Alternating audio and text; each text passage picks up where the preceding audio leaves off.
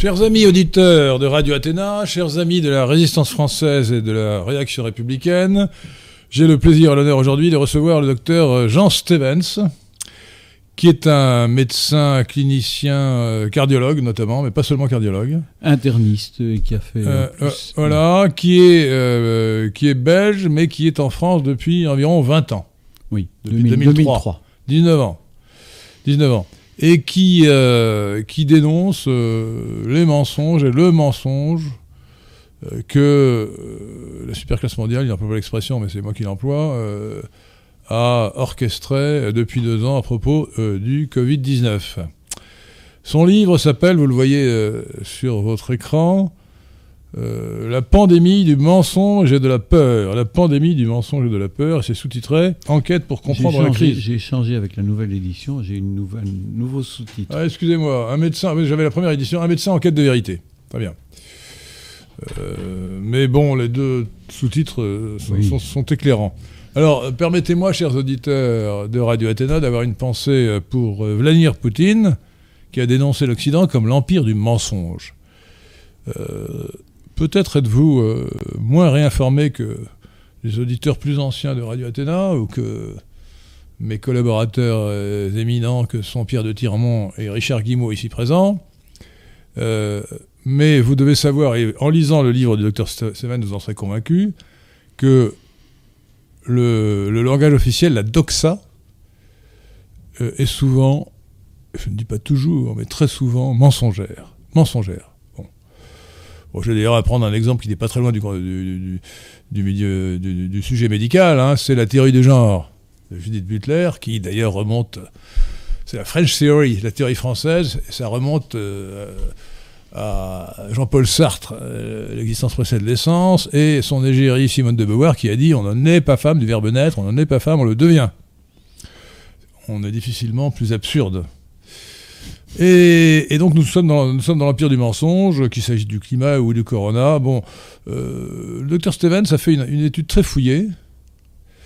Alors il, s'est mis à son compte, si je veux dire, parce que je vous signale que vous avez découvert des choses que d'autres avaient, notamment euh, votre serviteur, et, euh, avait dit avant vous. Oui, mais moi je suis arrivé tard dans la, sur le sujet. bon, non mais alors, ce qui est important, c'est que vous avez dénoncé le mensonge et vous l'avez démontré. Euh, vous dénoncez le mensonge euh, qui règne notamment sur le vaccin. Et peut-être pour commencer, pour que vous montrez, chers auditeurs, que ce ne sont pas des, assertions gratuites, nous allons commencer par euh, un extrait d'une chaîne de télévision avec David Pujadas, qui lui-même a produit d'abord un extrait d'une émission de Sud Radio avec l'excellent professeur Didier Raoul, que vous citez dans votre livre, sur le premier effet du vaccin, qui est, contrairement à ce qu'on pourrait croire, d'accroître les contaminations. Alors allons-y, s'il vous plaît, cher Pierre de Tirmont, mettez cette, euh, cette séquence euh, à l'antenne. Bonsoir Fanny. Bonsoir David, bonsoir à ben, tous. Alors juste avant de vous entendre, bah, le ah, plus simple c'est de l'écouter. Ni, voir, mais je, je, la connais. Il était euh, l'invité ces dernières heures de Sud Radio. Écoutons-le. Ces vaccins ont augmenté l'épidémie.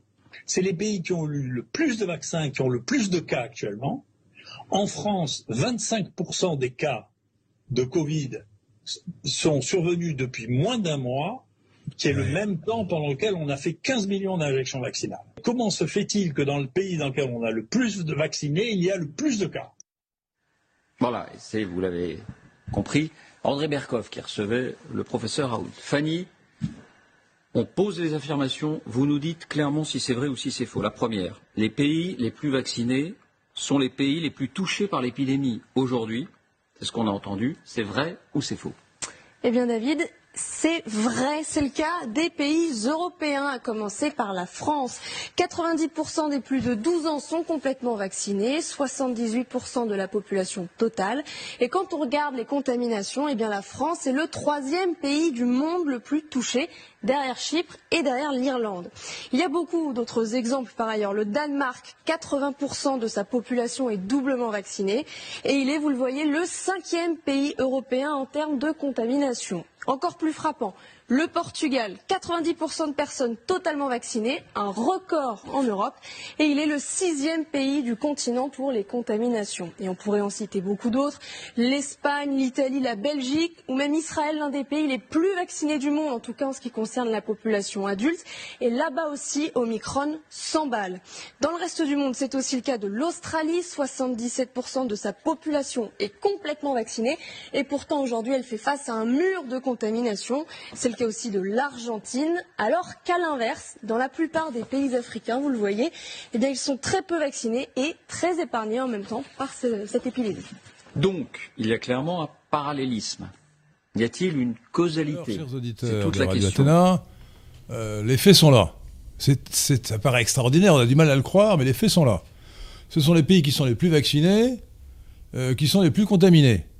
Donc le vaccin, ces nouveaux vaccins qui ont été bricolés euh, en quelques mois, n'ont pas l'effet qu'on peut attendre d'un vaccin, c'est-à-dire de protéger contre la maladie. Alors, euh, on sait maintenant de manière certaine, le professeur Raoult l'a rappelé, l'a démontré à, de, à maintes reprises. Premièrement, Bonsoir, que quand on est vacciné, on n'a pas moins de chances d'être contaminé, mais sans doute au moins autant, sinon plus. Que quand on est contaminé, quand on est vacciné contaminé, on n'a pas moins de chances de développer la maladie, mais on en a moins autant, sinon plus. Et la seule chose qui soit quand même à mettre sans doute au bénéfice du vaccin, c'est que euh, le vaccin réduit euh, dans une certaine proportion, euh, le professeur Raoult a dit peut-être 50%, le risque de forme grave, la mort ou une invalidité quelconque. Mais il faut savoir que quand on n'est pas une personne à risque, quand on n'a pas des facteurs de risque, qui sont le grand âge, plus de 80 ans, l'obésité, le diabète, quand on n'a pas de facteurs de risque, c'est-à-dire pour le cas de, de 80, 90% des gens, euh, le, risque d'avoir des formes graves est égal à zéro. Donc la moitié de zéro, c'est toujours égal à zéro. Donc comme euh, l'a dit encore une fois Raoult, euh, on ne peut pas dire que le vaccin présente un avantage pour ceux, pour les gens qui n'ont pas de facteur de risque. Mais en revanche, le vaccin présente un, un grand désavantage pour tous, c'est le risque d'effets secondaires. Et le docteur Jean Stevens, que je reçois aujourd'hui, a écrit un livre sur le sujet, centré largement sur les dangers du vaccin, enfin du vaccin contre le Covid, pas du vaccin en général, de vaccin contre le Covid-19, ou des vaccins contre le Covid-19, parce que lui-même s'est fait vacciner parce qu'il il a voulu rentrer en Belgique, euh, et qu'il a subi des effets secondaires. Alors il n'est pas, pas mort, il est toujours là, merci, heureusement, mais il a subi de graves effets secondaires. Peut-être euh, nous donnerez-vous des détails sur ces effets secondaires, parce que dans le livre vous êtes discret. Euh, et pendant plusieurs mois, en tout cas, vous avez, vous avez été très, très, très. Un état de fatigue euh, majeur. euh, Je n'arrivais plus à monter mon jardin qui fait, qui fait euh, une pente de 10 degrés. quoi. C'était pratiquement rien comme effort. Et je n'arrivais plus à le faire en plus- une fois. plus- plusieurs mois de fatigue. euh, Et ce n'est toujours pas terminé. euh, donc Je- des séquelles très, très. bah, c'est pas la mort, mais c'est quand même très, très, très très, handicapant. gênant, très ennuyeux. Et le premier mensonge, le premier mensonge, euh, qui, qui est commis par, euh, par M. Macron, hein, euh, il faut dire des coupables, et, enfin, et partout, par Véran, par tous les autres officiels et, les médecins officiels, c'est euh, de dire que le, le vaccin n'a pas d'effet secondaire. Je crois que vous citez Olivier Véran, ministre de la Santé à l'époque, à qui on a dit Mais est-ce que le vaccin fait des morts? Il a répondu Aucun Or, vous citez aussi des chiffres. À l- à 30 l'époque, oui. si on remontait, on allait à l'ANSM, qui est la, la- la pharmacovigilance nationale. L'Agence nationale pour la sécurité des ça. médicaments. Il n'y a pas de rubrique d'essai dans les effets secondaires, ce qui est déjà assez C'est monstrueux, mais Oui. c'est monstrueux. C'est monstrueux, oui, oui. Et quand on va chercher dans les agences euh, régionales, il y en avait quatre qui se distribuaient les quatre vaccins. En France, hein. Oui, en France. On trouve déjà chez- Pfizer 912, enfin à l'époque où je regardais, Le vaccin Pfizer. 912 décès.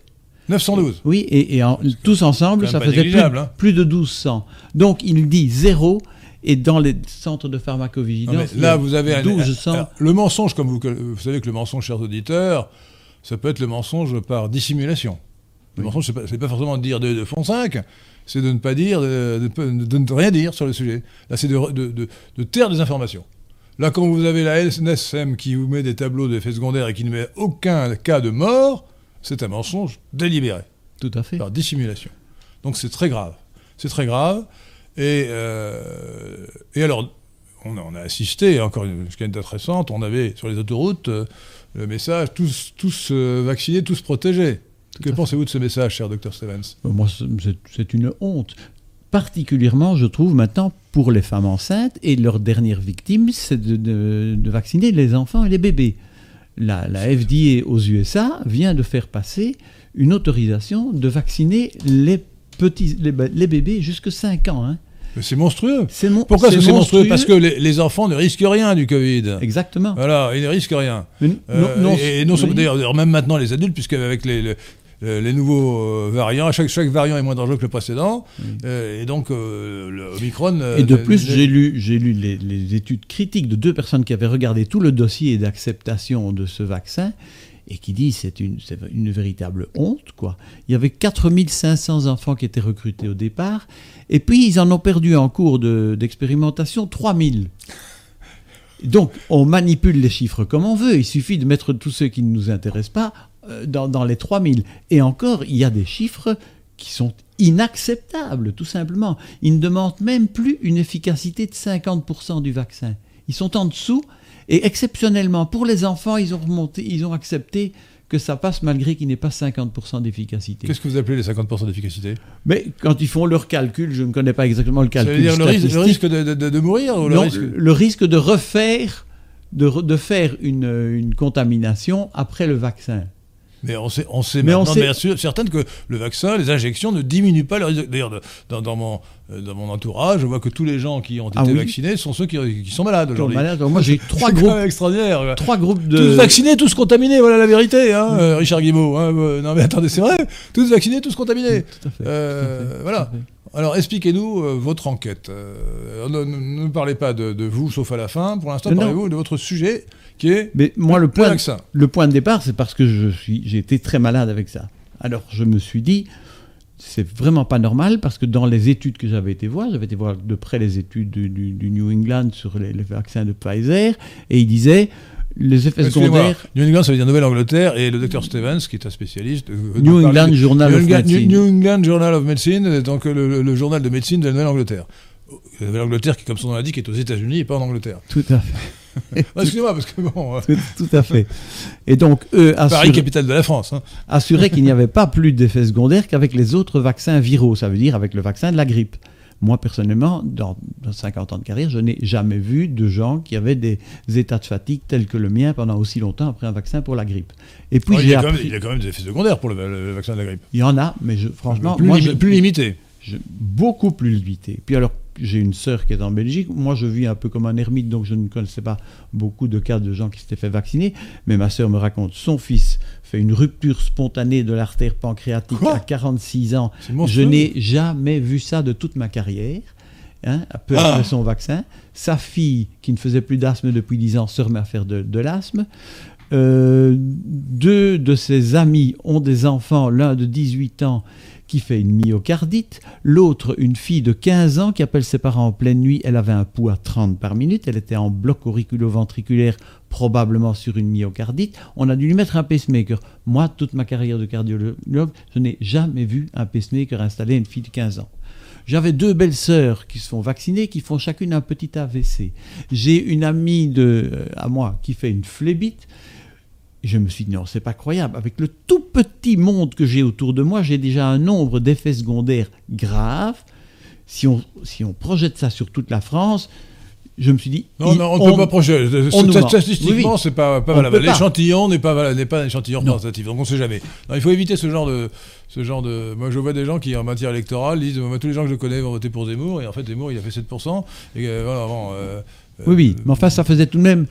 Moi, je me suis dit, on nous a menti. Et puis j'ai commencé à explorer, et les premiers, les premiers euh, documents sur lesquels je suis tombé, ce sont le, c'est Richard Fleming, qui était comme moi un interniste cardiologue américain, tout à fait célèbre, qui, qui a des chapitres entiers à, son nom dans, dans, les textbooks de médecine.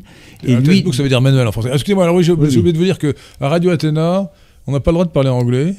Euh, donc, euh, il faut mettre une pièce Les de monnaie. manuels, les Ah, vous, manuels. pouvez, vous pouvez mettre de la monnaie belge si vous voulez, de la monnaie française, Euh, mais il faut mettre une pièce quand on. Ouais, le museau, il est là, le museau Oui. Bon, quand on dit un mot anglais, vous allez dire un mot anglais qui est textbook, qui veut dire manuel en français. C'est un manuel, un manuel, Ah. oui. Donc c'est un cardiologue tout à fait Euh, célèbre. vous êtes excusé parce que votre langue maternelle est peut-être le flamand, non? Non, non, non, Non? non, non, non, non, c'est le, Ah. c'est le français.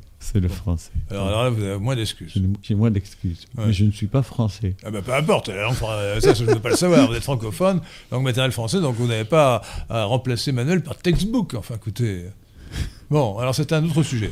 Euh, mais C'est un autre sujet. Et donc la- le début de ma de mon enquête, elle a été déclenchée parce que je- ce que hum, Richard Fleming racontait, c'est-à-dire que lui avait toute une série d'arguments biochimiques pour expliquer que le virus de la Covid était en fait une arme biologique sortie des laboratoires. Ah bah, attendez, attendez, attendez. Il y a plusieurs, il y a plusieurs euh, vaccins. hein.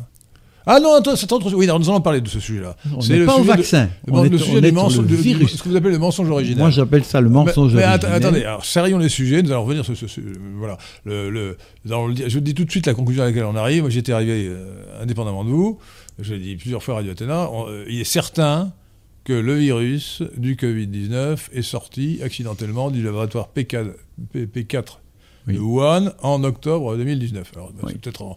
Peut-être en, Peut-être en- en en novembre. août ou en, novembre. hein. Euh, non, je crois que c'est en octobre. Bon, euh, voilà, ça c'est certain. Et, et je, je- j'ai des arguments qui ne sont pas exactement les mêmes que les vôtres, mais qui, me- je crois, qui, qui convergent. Euh, voilà. Euh, mais ça, c'est nous allons aborder ce sujet qui est très important après, parce que le mensonge originel nous a mis tout de suite dans un, une Un atmosphère. Ah ben, politique en fait. Il a con... Alors rev- revenons, revenons aux effets secondaires du vaccin, euh, car c'est le sujet principal. Si, si le vaccin n'avait aucun effet secondaire, après tout, tous vaccinés, après tout, bon, euh, on pourrait remplir les poches de Pfizer.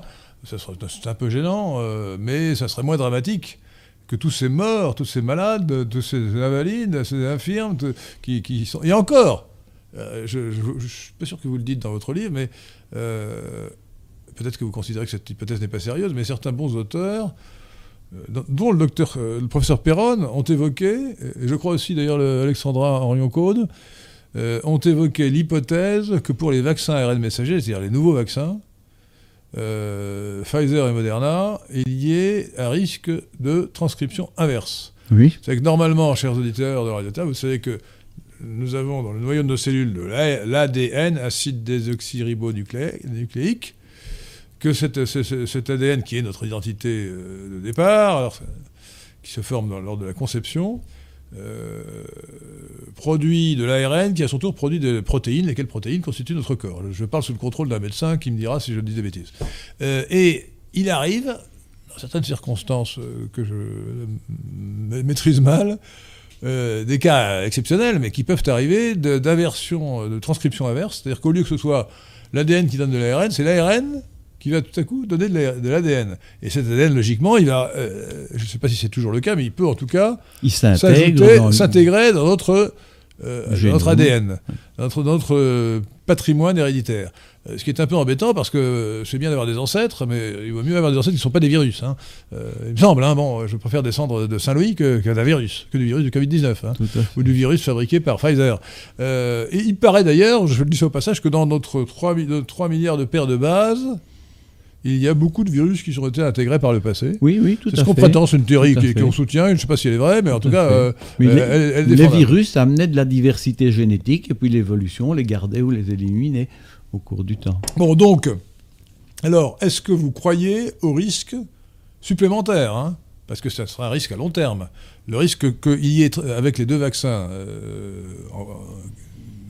Moderna et Pfizer, qui utilisent une technique nouvelle qui n'est pas celle des vaccins ordinaires, qui est euh, l'introduction de l'ARN messager dans le corps, est-ce qu'il y a un risque, comme certains le disent, euh, de transcription inverse? Dans ce cas-là, les effets seraient à long terme, c'est-à-dire que euh, si on devient un OGM, on peut transmettre des tares à ses enfants, Mais c'est euh, des- parce qu'il y aura une transformation, du- une mutation, enfin une, oui, une, muta- une mutation ou une, une insertion d'un- morceau de virus ou d'un virus entier euh, dans, dans notre ADN et, transmissible aux enfants. C'est démontré sur les cellules hépatiques.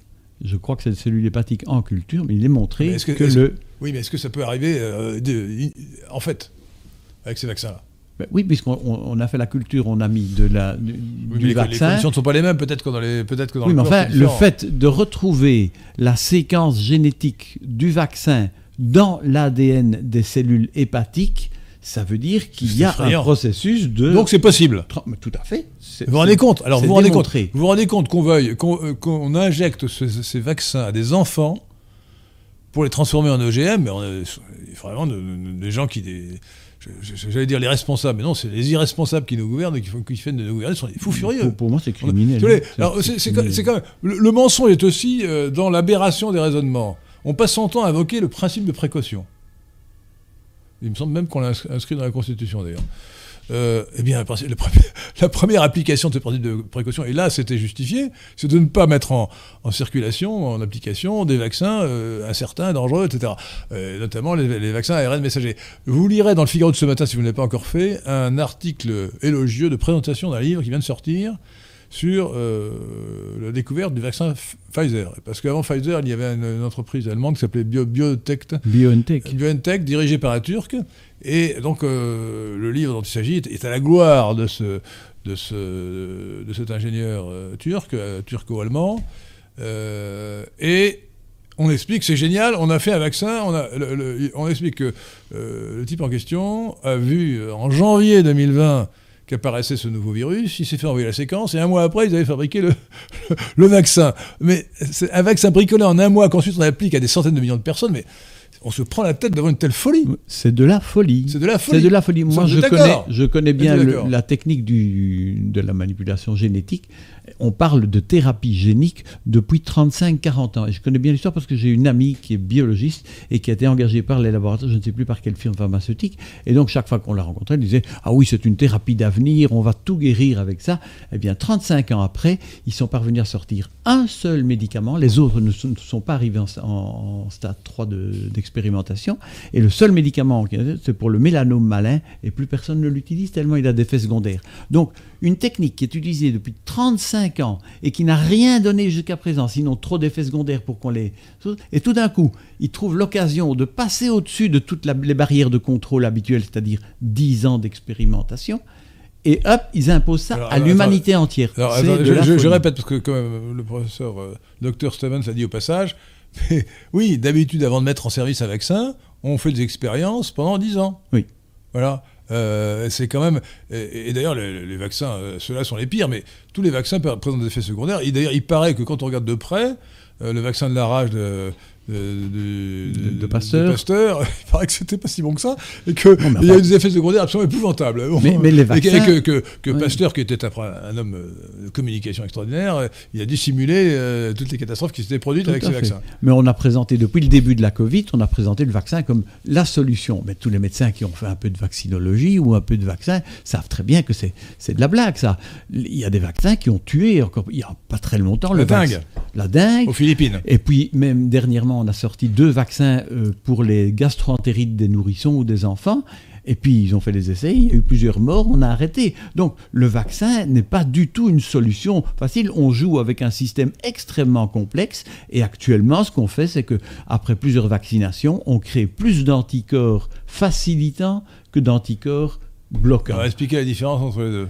Ben, ce sont des anticorps qui viennent se mettre. Les anticorps sont des molécules. Les anticorps, ce sont les molécules fabriquées par notre système immunitaire pour immobiliser un microbe ou pour éliminer une substance étrangère. Et on peut très bien, l'organisme fabrique simplement, il voit certaines molécules, il fabrique l'anticorps qu'il faut. Mais il se fait qu'il déforme parfois le virus de manière à le rendre finalement plus virulent. Avec la dingue, c'est ça qui... plus, bah, virulent. Avec la dingue, c'est ça qui s'est passé. Ah, ça, ça, a provoqué des anticorps facilitants et les enfants qui faisaient la dingue attrapaient une, euh, oh, dingue hémorragique. Rappelez-nous ce que c'est que la dingue d'ailleurs, parce que c'est une maladie qui ne sévit pas en France, heureusement. Non, il y a, aux Philippines, moi je n'en ai jamais vu. C'est une espèce de, de, de, forte fièvre. Et, euh, Provoquée par, par, des moustiques un, virus. Non, mais transmis comment euh, Je n'en sais rien. Je, je, ne connais pas la je ne connais pas, c'est une maladie qui est vraiment tout à fait inconnue dans sous nos tropiques. Ouais. Alors, euh, euh, euh, s'il y a des questions, vous pouvez les poser, sinon nous allons passer au mensonge originel. nous avons une question de Paco da Silva qui nous demande Messieurs, ce que vous pensez des confrères Diafoirus qui recommandent, sans prendre de recul concernant les effets secondaires des vaccins, de poursuivre la vaccination? Mais actuellement, je trouve, avec toutes les données qu'on a, moi personnellement, je trouve que c'est criminel. Criminel surtout pour les femmes enceintes et pour les enfants. Pour des personnes plus âgées, ben, on, peut, en discuter, mais je trouve que s'ils voulaient bien ouvrir leurs yeux à autre chose que la doxa qui est diffusée par les, médias et par le gouvernement, parce que le, problème du traitement n'est plus du tout un problème médical, maintenant c'est un problème politique. Ce sont les politiques qui ont pris tout ça en main. Alors, euh, il faut rappeler aux auditeurs de Radio Athéna que euh, la panique catastrophiste qui est née autour du Covid-19 euh, n'a pas de précédent, mais enfin, n'a pas de précédent de la même ampleur. Il y a quand même quelques précédents. C'est la panique déclenchée alors, par, la, par la grippe aviaire, ça devait être en... en 2009. En 2009, H1N1. H1N1 oui. Et par la grippe qui n'était pas aviaire, H5N1 en 2000... Il y avait déjà eu la grippe, porcine en, de, en 87. Attends, et puis en 2009, c'est H1N1, c'est la grippe aviaire, c'est ça? C'est H1N1, c'est la grippe A. Oui, bon. je ne sais pas si, je sais pas si c'est une grippe aviaire. Je ne crois pas. Euh, la grippe porcine. Non, c'était la euh, grippe du Mexique, la grippe H1N1.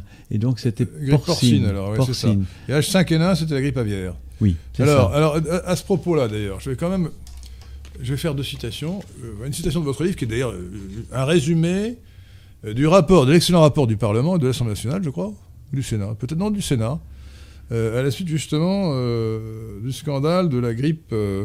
H1N1. de la grippe H1N1 en, en 2009. Et donc il y a un rapport de 600 pages que je n'ai pas lu, mais voilà, vous en présentez un résumé qui est euh, très bien, très bien fait. Alors voici ce que, ce que conclut le, la commission euh, de, du Sénat. C'est page 159 de votre première édition. Je ne sais pas si c'est la même. Je ne crois pas que ça Si la pagination a changé, ben non. La pagination a changé. Alors bon, écoutez, bon, ça ne doit pas être très loin quand même. Hein. Euh, voilà ce qui est dit. le, au terme de l'analyse, les conseils suivants sont donnés. C'est un résumé.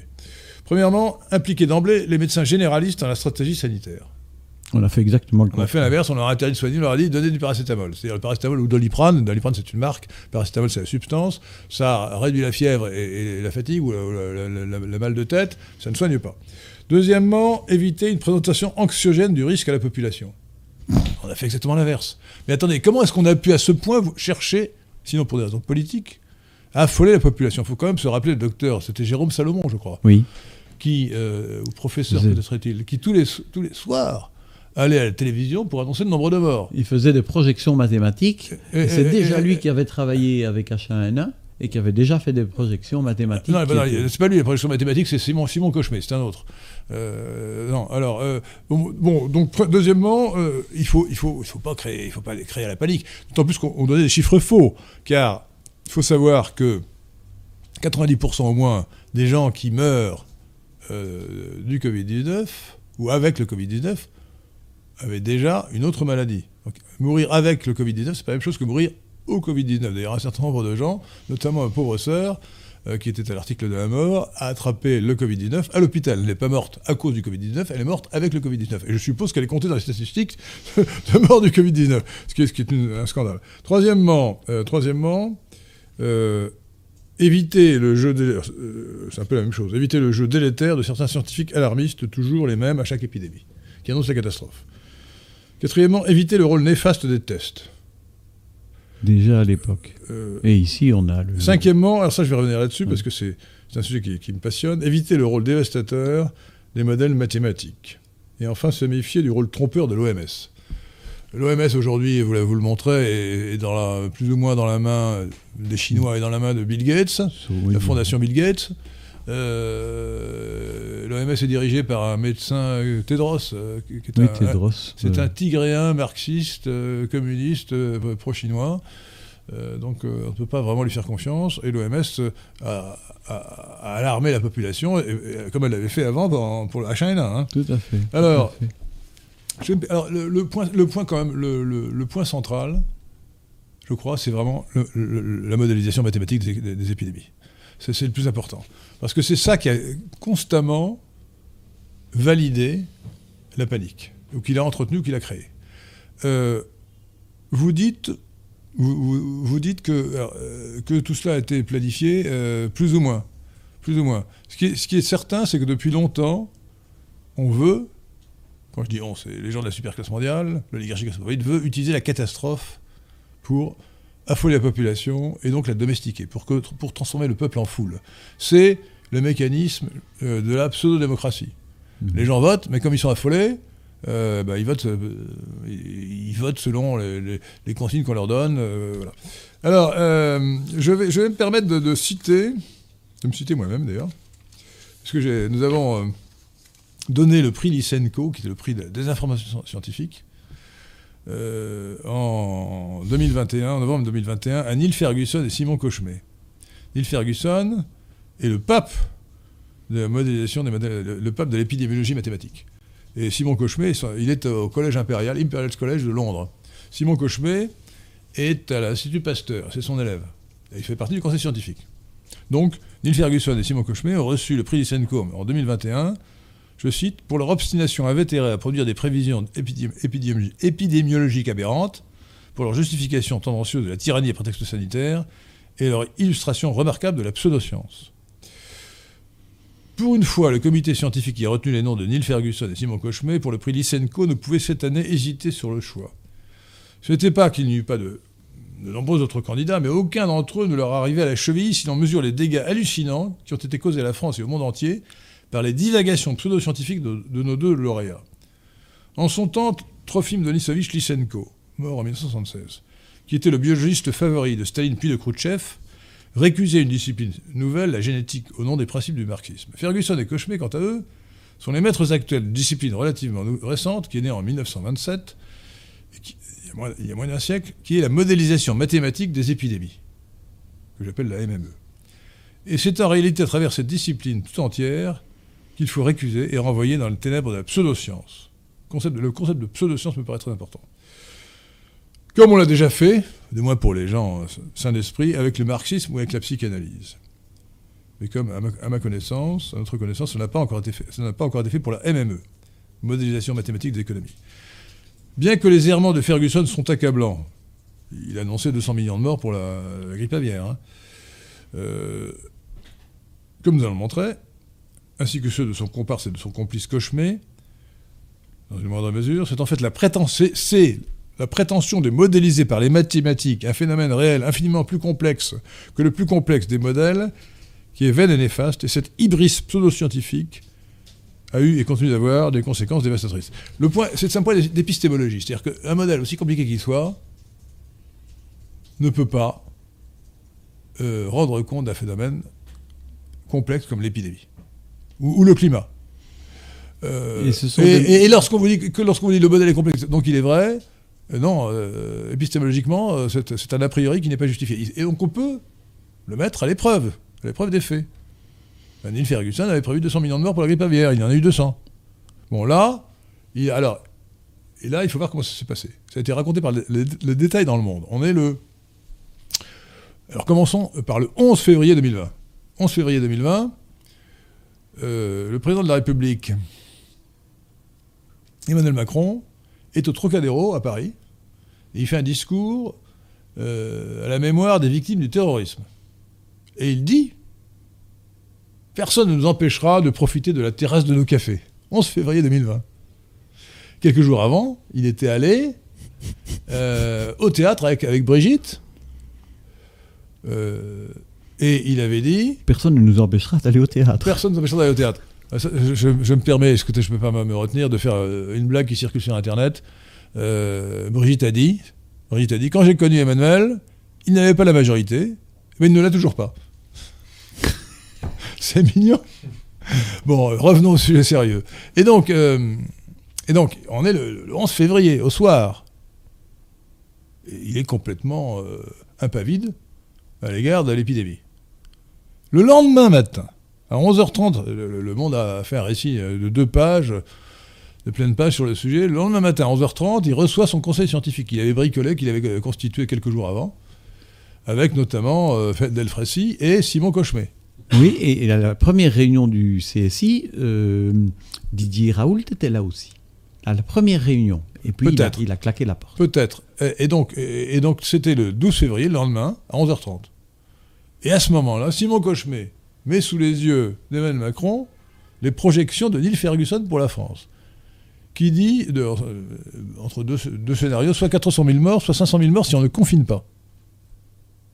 Alors, Macron euh, euh, s'est affolé. Le soir même, dans son allocution, il a, pris deux décisions euh, tout à fait scandaleuses, euh, tout à fait absurdes et scandaleuses. L'une, c'était de fermer les écoles, et l'autre, c'était euh, d'isoler les malades et les mourants. il n'a pas encore confiné parce qu'il ne voulait pas annuler le premier, le, le premier tour des élections, municipales. et donc, et le samedi suivant, donc c'était le 14, le, 14, le 14 mars, 2020. Euh, c'est le Premier ministre Edouard Philippe qui a annoncé la fermeture des, restaurants, euh, des magasins. Et après le premier tour des élections municipales, donc Macron prend la parole, il dit nous sommes en guerre, et il annonce le confinement pour le lendemain.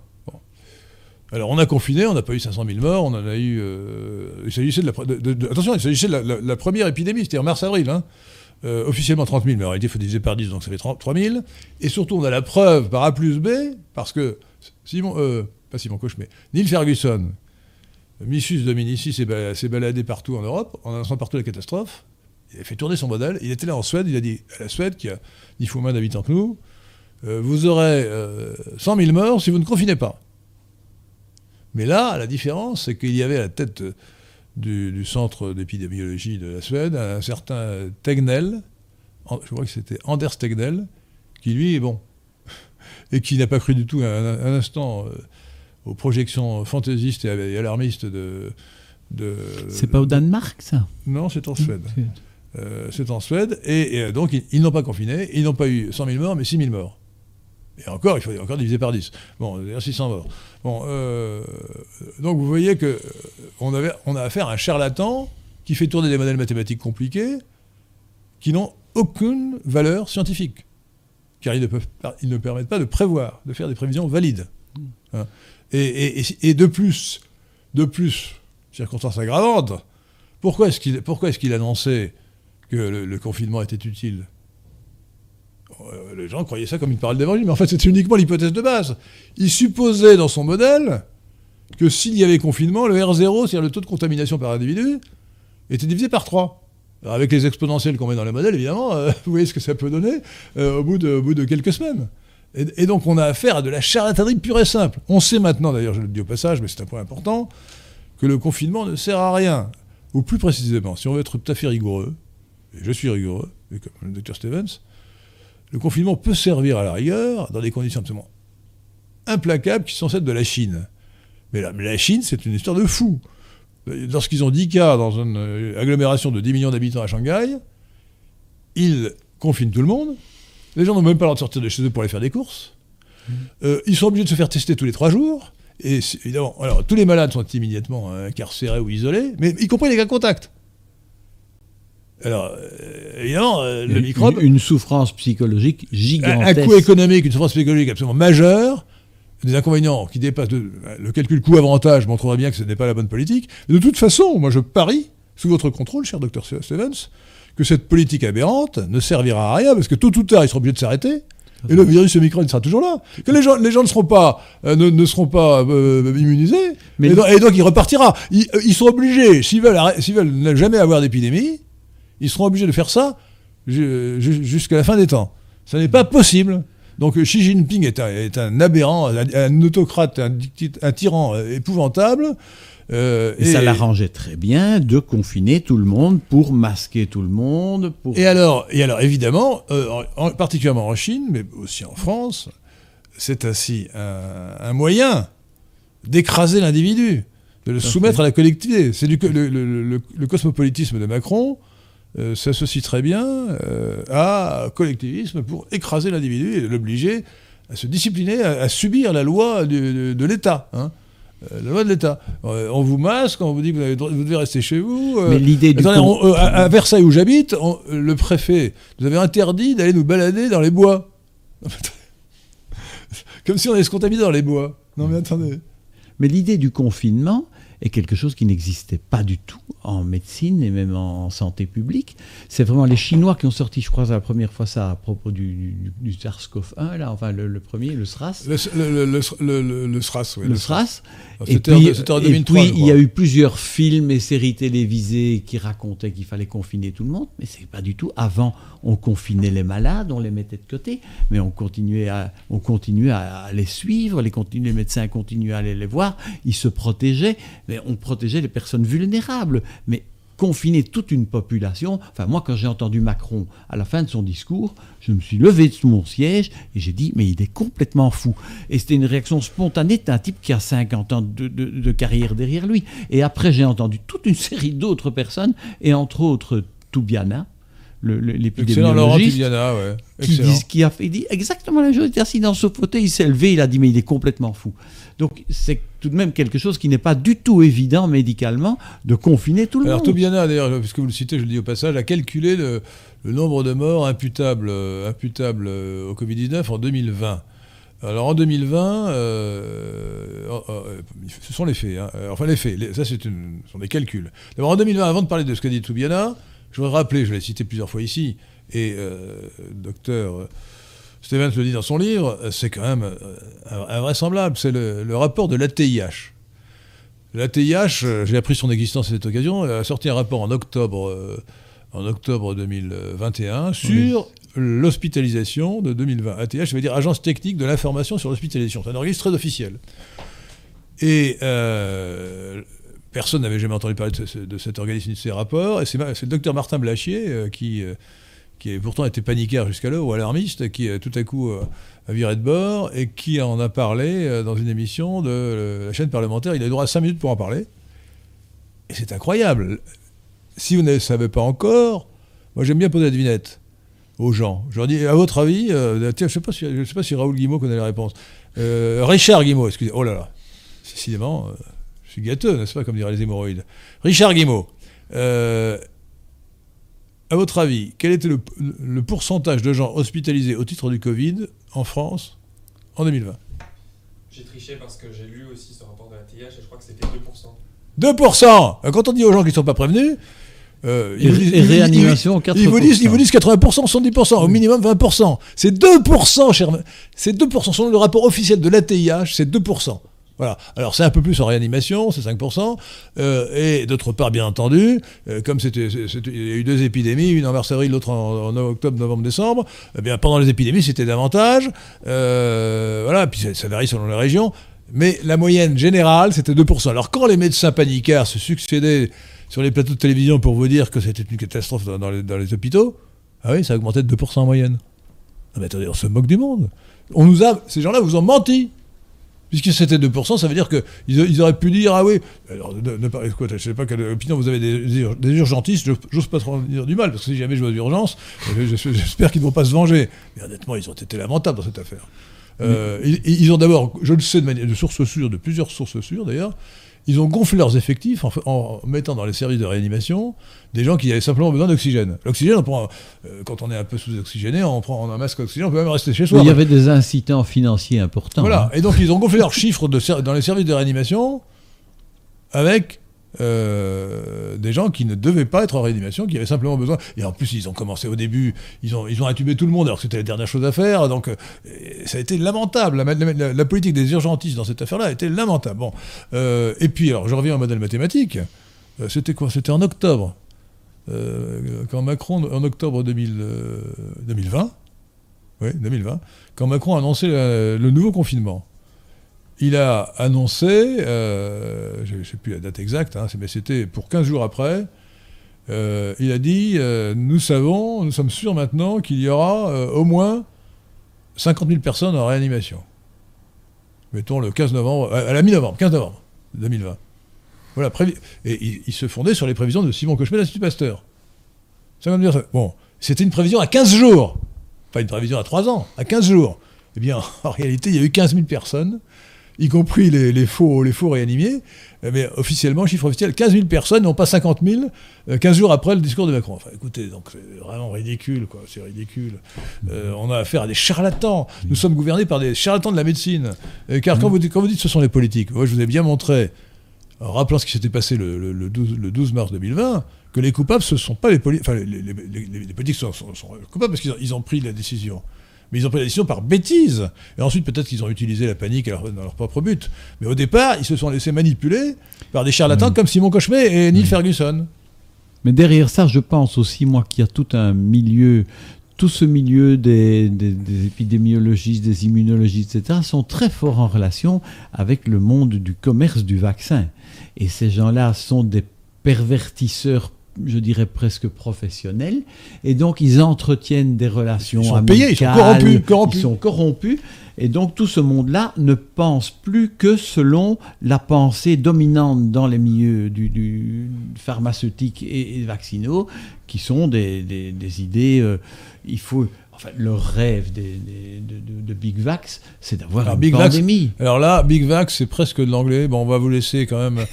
Euh, on va laisser échapper à l'amende, mais euh, ça veut dire le, gros. le gros vaccin. L'industrie pharmaceutique. La, grosse industrie des, gros vaccins. Big, big, ça veut dire gros en anglais. Hein. Je pense. Oui, je suis sûr même. Hein un auditeur nous demandait justement ce que vous pensiez de la crédibilité des médecins et si elle n'était pas, pas déjà en danger. Moi, je crois que c'est un drame particulièrement pour la médecine générale. Je suis très sensible à ça parce que j'ai fait 7 ans de médecine générale uniquement par, goût de la médecine holistique, je dirais. Et je me dis, ils vont perdre toute la confiance des gens parce qu'on va se rendre compte qu'on a raconté une histoire, parce que ça, va, ça, va, ça ne va pas rester caché, c'est plus possible. Moi, je vois de petit à petit de, plus en plus de gens qui commencent à se poser des questions. Ah, tiens, on a fait, on est parti en vacances, euh, trois fois j'ai entendu ça, on est parti en vacances entre filles pendant euh, trois, quatre jours, tout le monde était vacciné, sauf moi, tout le monde a attrapé le Covid, sauf moi. Ça, c'est classique. Alors, euh, propos, c'est un sujet légèrement différent, mais euh, il y a 30 ans, car j'ai plus de 30 ans, chers auditeurs de Radio Athéna, il y a 30 ans, le médecin de famille venait à la maison. Mais c'est fini, le médecin ne se dérange plus, il reste chez eux. Mmh. Et alors, si, on ne peut pas se déplacer ou si on ne veut pas se déplacer, il faut appeler SOS médecin, mais le médecin de famille ne se dérange plus. je trouve ça quand même assez choquant, non? C'est tout le drame de la médecine qui a progressivement viré de la médecine clinique qui est la base de, la médecine, le dialogue singulier où on interroge, où on examine, on se penche sur le malade, on l'ausculte, on le palpe, et puis on fait des hypothèses diagnostiques, et puis on fait quelques examens techniques. Et puis progressivement, les spécialités se sont tellement diversifiées avec des techniques de plus en plus difficiles à maîtriser qui fait que les médecins sont devenus de plus en plus spécialistes du cœur, mais même il y en a qui sont spécialistes uniquement des coronaires et il y en a qui sont spécialistes uniquement des valves. Donc de la valve, il y a une, de, droite, de la valve de gauche. Une, dispersion, une dispersion des compétences et il n'y a plus personne qui a une vue d'ensemble. Moi, j'ai fait la médecine interne générale parce que j'aime bien avoir une vue d'ensemble. Il y a, en Belgique, il y a encore des internistes généraux, mais en France, il n'y en a pratiquement plus. Il y en a quelques-uns qui s'occupent du sida dans les, les hôpitaux universitaires. Euh, bah, non, parce que la, médecine générale, c'est quand même. Euh, ça devrait surplomber toute la médecine. L'organisme est un tout, donc euh, c'est très bien qu'il y ait des spécialistes, mais il faut d'abord que le médecin généraliste euh, bah, évalue euh, l'ensemble de, l'organisme. Hein, il, faudrait, mais le médecin généraliste a aussi été formé de plus en plus dans une médecine très mécaniciste. Le médecin généraliste, moi, quand je suis passé, donc j'ai commencé à faire de la médecine générale en interrompant ma spécialisation après 4 ans, après 4 ans de spécialisation. C'est même pas banal. Et c'était un choc culturel, je dirais. J'ai découvert qu'en médecine générale, on ne pouvait pas écarter le problème psychologique, la dimension psychologique des maladies. À l'hôpital, c'est quelque chose qui est écarté. Dès qu'on évoque ça, c'est écarté. En médecine générale, on ne peut pas. Et c'est bien évident que l'homme, il n'est pas qu'une machine. Il y a un pilote dans la machine, il y a un sujet dans l'objet. Oui, et puis, les, analyses euh, ne sont pas des analyses in situ. Je veux dire que, je, je vais prendre un exemple très simple, celui des ophtalmologistes, ophtalmologues plutôt. Euh, quand on les voit, euh, quand on va chez eux, euh, ils, vous examinent dans le cabinet. mais ils ne examinent pas, ils ne peuvent pas d'ailleurs le faire chez vous. Et ils ne tiennent pas compte du degré de fatigue de l'œil que vous pouvez avoir au bout de quelques heures. Ils ne peuvent pas en tenir compte. Et de plus, ils ne vous demandent même pas, il n'y a, aucune aucun dialogue sur, avec, le, patient sur ce, sur, ce qu'il ressent, la manière dont il. Voilà. Donc, donc, on, a, on a vraiment une médecine spécialisée qui n'est pas. qui, qui n'exploite pas toutes les données qu'elle devrait exploiter sur, sur le malade. c'est, je crois que c'est particulièrement accusé pour les ophtalmologues. Mais bon, c'est un cas particulier. Hein. Bon, je pense que c'est le problème de toutes les spécialités. Non, les gastro-entérologues sont différents. Euh, gastro-entérologues, moi, je... ils, ils, voient le tube digestif, mais ils ne voient pas le reste. Si, si, il vous interroge, il, vous demande ce qui est, etc. Non, le beau, le beau gastro-entérologue, il, se penche sur, votre, sur, votre, cas. Mais gastro, pneumo, cardio, endocrino, rhumato, tout ça, ce sont des sous-disciplines de la médecine interne. Et donc, ce sont en général des gens qui ont eu une formation initiale en médecine interne générale et puis qui se sont sous-spécialisés dans une des spécialités. Tandis que les ophtalmologues, les dermatologues, etc., n'ont pas eu cette formation. Alors, nous avons, nous avons euh, à parler, parce que c'est un sujet qui, qui me passionne, de l'origine du virus, mais à moins que vous vouliez, Richard Guimau, poser des questions, sinon nous parlons de, du mensonge, de ce que le docteur Stevens, dans son livre La pandémie du mensonge et de la peur, appelle le mensonge originel. Comme il y a le péché originel, il y a le mensonge originel. Le titre est, bien trouvé. Vous pouvez traiter le, le mensonge bon, originel. alors, mensonge originel, d'après Guimau, c'est euh, le fait qu'on a caché l'origine des virus. Euh, moi, je vais expliquer, selon moi, c'est assez simple, à mon avis, à expliquer et à démontrer. Ensuite, vous, vous apporterez votre propre analyse. Euh, pourquoi il me paraît évident depuis longtemps que le virus du SARS-CoV-2 est sorti accidentellement en octobre 2019 du laboratoire P4 de Wuhan. Il y a trois arguments majeurs. Le premier devrait suffire. C'est une, euh, c'est une euh, coïncidence de lieu et de date. Bon, c'est déjà énorme. Il se trouve qu'on sait que ce laboratoire P4 de Wuhan travaillait sur des virus de chauve-souris en, en essayant de leur donner des gains de fonction pour les rendre plus dangereux en réalité. Tout à fait. Euh, et euh, qu'il il a été officiellement mis en service en 2000, euh, inauguré en 2017 parce que c'est la France qui l'a construite. mais mise en service en réalité en janvier 2019. Et le virus est apparu quelques mois après. il est apparu, donc c'est un virus issu plus ou moins lointainement de, de ceux de la chauve-souris. Euh, la chauve-souris, on sait que la chauve-souris a des centaines de, millions euh, de virus. Enfin, ils sont bourrés de, en particulier de coronavirus. Et donc, euh, on sait donc que ce, laboratoire travaillait sur ce genre de virus. On sait qu'il venait d'ouvrir depuis janvier 2019. Et il se trouve qu'il est à Wuhan, justement, là où est apparue l'épidémie. c'est quand même beaucoup. Ça fait déjà une coïncidence de lieu de date qui permet de présumer, déjà à 99%, que c'est bien de là que ça sort. Bon, je dis accidentellement parce que personne n'avait intérêt, évidemment, à ce que ça se produise. Deuxième, deuxième argument très fort, c'est qu'on savait que les conditions de sécurité de ce laboratoire, et on sait, étaient tout à fait insuffisantes. Euh, d'abord, il faut savoir que le laboratoire P4 de Wuhan, c'est un laboratoire P4, comme son nom l'indique. Or, c'est le degré le plus élevé de dangerosité des virus qu'on manipule. D'où le degré euh, théoriquement maximum de sécurité. normalement, les gens sont scaphandres, ils passent par des sas. Bon. Or, euh, il y a déjà eu plusieurs exemples, malgré ces, hauts degrés de sécurité, car l'homme est imparfait, euh, il y a toujours des, erreurs, euh, des négligences. Donc il y a déjà plusieurs exemples, notamment à l'Institut Pasteur, euh, de d'échapper de, virus. Ça s'est déjà produit plusieurs fois. Et là, c'est le deuxième argument, c'est qu'on sait, on savait que ce laboratoire ne fonctionnait pas correctement. Les Américains qui avaient financé le laboratoire ont envoyé en 2018 une mission, une mission d'inspection. ils ont visité et les spécialistes américains qui sont allés là ont fait ensuite un, rapport à l'ambassade des États-Unis en Chine, totalement alarmiste, en disant mais c'est n'importe quoi. Enfin, les conditions de sécurité ne sont absolument pas vérifiées. Le, la directrice, ou oui, la directrice du laboratoire que vous citez. Shizengli. Avoué, elle, elle, avant qu'on la fasse taire, elle, s'est lamentée en disant eh, c'est peut-être nous qui sommes responsables, etc. Donc, donc vraiment, euh, toutes les conditions étaient réunies pour que ça s'échappe.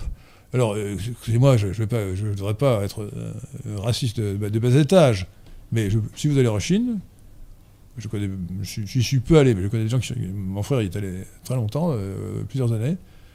il faut savoir que les Chinois sont des gens sales. Voilà, ils, sont, ils sont sales, voilà. aux amateurs de restaurants chinois, je vous dis de, faire attention. Hein. donc l'hygiène est, quelque chose de très peu pratiqué en Chine donc ça crée une atmosphère de laisser-aller générale sur les conditions de sécurité euh, et d'hygiène. Donc toutes les conditions étaient réunies, étaient réunies pour que ça puisse, ce virus puisse sortir. On racontait par exemple que les, les, euh, les effluents du laboratoire étaient envoyés directement au à l'égout sans avoir été traités. Ou bien que les, les gens du laboratoire revendaient les animaux du laboratoire pour faire un peu d'argent au lieu de les, broyer. Donc deuxième argument, les conditions de sécurité n'étant pas réunies, il y avait toutes les chances pour qu'un jour ou l'autre, et assez rapidement, un virus s'échappe. Le troisième argument, qui est peut-être encore plus fort, c'est que les autorités chinoises ont tout fait pour cacher la réalité. Ils ont interdit pendant longtemps, un an, les visites de, de l'OMS. internationales de l'OMS. Quand l'OMS est, est, arrivé, on a envoyé euh, euh, euh, des, des, des, scientifiques qui avaient été triés sur le volet avec l'agrément des, Chinois, qui n'ont même pas, qui, ont eu le droit de, jeter un vague coup d'œil au laboratoire, mais pas Ils ont passé trois heures dans un laboratoire qui a 500 virologues donc c'est vraiment cette visite était un scandale. Euh, c'était plus d'un an après. Et entre temps, on avait le temps de faire disparaître les traces. On sait d'ailleurs que certains, certaines banques de données euh, ont été déjà effacées en, novembre. Ont été effacées. Donc la volonté de dissimulation des, Chinois, elle est évidente. Elle est évidente et ça, confirme évidemment que ce virus est sorti accidentellement de laboratoire de Wuhan. Alors maintenant. Est-il forcément un virus manipulé? Ben C'est vraisemblable dans un laboratoire. il y, a un argument que vous oubliez qui est relativement. Moi, je le connais depuis plusieurs mois, mais dernièrement, il y a un professeur d'université américaine qui a dit Mais c'est une bombe cette histoire-là, parce qu'il venait de l'apprendre. Et en fait, les trois virologues que sont Xi Zhengli, et son ex-patron américain qui est Ralph Barrick, et le troisième qui est euh, Peter Daszak. Peter Daszak, c'est un vétérinaire virologue qui, est, qui tient les cordons de la bourse de toute la recherche en virologie euh, aux USA. Donc c'est un homme très puissant. Aux États-Unis Aux États-Unis. Ces trois personnes-là ont introduit auprès de la DARPA, justement, dont vous parliez. La DARPA La DARPA, c'est le, un département du, de, la défense américaine qui fait les recherches de gains de fonction, etc. Ah oui, non, Donc, je, pas parler. Le gain de fonction, ça veut dire qu'on bricole le virus. Euh, pour, le rendre plus méchant, pour, en faire une arme biologique. Pour, qu'il ait des fonctions plus. Oui, alors j'aurais pu ajouter dans les arguments d'ailleurs que le, laboratoire de PK de Wuhan travaillait pour l'armée chinoise. Donc il, il, il, oui, et avec préparait des armes de la guerre virologique. Et donc ces trois virologues, en 2018, ont introduit une demande de subvention de 16 millions de dollars pour trafiquer, exactement ils disent, pour modifier le, cette technique, mais le site de clivage de furine de la protéine spike d'un virus de chauve-souris. Or, c'est exactement ce site de clivage de furine qui est la petite pièce qui a été ajoutée alors voilà. C'est presque une démonstration. C'était déjà une. Ce qui est certain, c'est que le virus est sorti accidentellement du laboratoire de Wuhan et euh, il y a peu de probabilité pour que ce soit un virus euh, naturel. Évidemment, dans ce laboratoire, on allait recueillir des, des, virus naturels. Euh, mais si ce virus avait déjà été dans la nature, euh, bah, il aurait probablement déclenché l'épidémie avant. Euh, donc il y a euh, donc c'est très l'argument du professeur Montagnier, l'affirmation du professeur de feu le professeur Luc Montagnier, prix Nobel de médecine, disant que c'était ce virus avait subi des tripotages de gains de fonction, me paraît très convaincant. Oui. Maintenant, Montagnier, moi, je ne l'ai pas beaucoup suivi dans ces histoires avec le, virus du, VIH, parce qu'il paraît tout de même qu'on retrouve ces séquences dans d'autres virus. Mais le petit segment de quatre acides aminés qui se trouve au bout de la pointe de, la protéine spike, c'est vraiment quatre acides aminés bizarres, parce qu'ils sont, codés par des triplets tout à fait rares. Et puis, il faudrait 12 mutations, juste les unes à côté des autres. Une mutation, ça se passe une à la fois, et de manière aléatoire. Expliquer que aléatoirement, il est arrivé 12 mutations les unes à côté des autres, et qui ont rendu tout d'un coup le, virus euh, très contagieux, c'est euh, statistiquement parlant euh, une probabilité, à mon avis, qui, qui, frise de zéro. Écoutez, le mensonge originel, c'est-à-dire qu'on nous a caché, on se demande pourquoi on nous l'a caché. Bah, enfin, on ne se demande pas pourquoi. C'est parce que les, les Chinois ont des réseaux d'influence extrêmement importants et, indépendamment de, Big Pharma, comme vous dites, ou de Big Tech, euh, si je me permets de parler anglais comme vous, mais euh, les, la Chine, euh, oui, la, grosse. Non, c'était pour limiter. c'est pour limiter le docteur Stellan. la, grosse, la grosse tech ou la, la grosse, la grosse pharma, indépendamment de cela, la Chine a des réseaux d'influence considérables. ils, ont, bah, ils ont, comme les Américains, une association de jeunes chefs dont, Véran faisait partie notamment, et, puis il graisse la patte. Et, je, vous savez qu'on a certains, certains scientifiques ont prétendu qu'ils avaient retrouvé le virus SARS-CoV-2 dans des, échantillons datant de, en Italie datant d'octobre ou de novembre 2019. Je suis persuadé soit que c'est une erreur euh, pure et simple, soit que c'est une manipulation euh, de la Chine. Euh, le, gars, il a été payé pour inventer cette, chose, pour faire croire que ça ne venait pas de là où ça devenait. Parce que le, virus, l'épidémie, elle n'est pas apparue à Milan, hein, elle est apparue à Wuhan. Hein. bon, alors soyons sérieux. Donc, donc je, crois que là, et à ce moment-là, le professeur Raoult, qui est très bien sur beaucoup de sujets, pas politique, parce qu'il vaut mieux ne pas le suivre sur la question politique, enfin, de mon avis, il, est, il est quand même sinolâtre. Hein. À aucun moment il a, dit, ce qui est pourtant assez évident, ce que nous venons de dire, c'est-à-dire que le virus est sorti accidentellement du laboratoire P4 de Wuhan en 2019. Euh, et puis il passe son temps à dire des biens de, tout, ce qui, tout, ce qui se fait en Chine. Tout le monde des virologues, si on avait dit la vérité à ce moment-là, je parle de mensonge originel, mais si on avait révélé la vérité qu'il y allait derrière, c'était tout le monde de la virologie qui était profondément secoué et il n'allait plus avoir de, les, Américains et les Français auraient dit on ne donne plus des sous à des gens qui font des, des, histoires absolument incroyables, de faire du gain de fonction, c'est-à-dire rendre des virus beaucoup plus méchants. Vous vous mais c'est de la folie. C'est de la folie. Donc, ça d'ailleurs. de la folie. Cette demande de subvention avait été. C'est Frankenstein, enfin bon, c'est vraiment. c'est un Frankenstein viral en quelque sorte. Vous le dites d'ailleurs, vous employez l'expression. Euh, attendez, mais. Euh, alors évidemment, le savant il veut faire des recherches, ça l'amuse, c'est son, son métier. Tout à fait. Euh, et, donc, est-ce que je vais arriver à produire Ça l'excite euh, intellectuellement, scientifiquement. Est-ce que je vais arriver à fabriquer un virus qui pourra tuer 10 fois plus, 100 fois plus, 1000 fois plus qu'un autre? Ouais, C'est du délire, mais c'est vrai, ça se passe comme ça.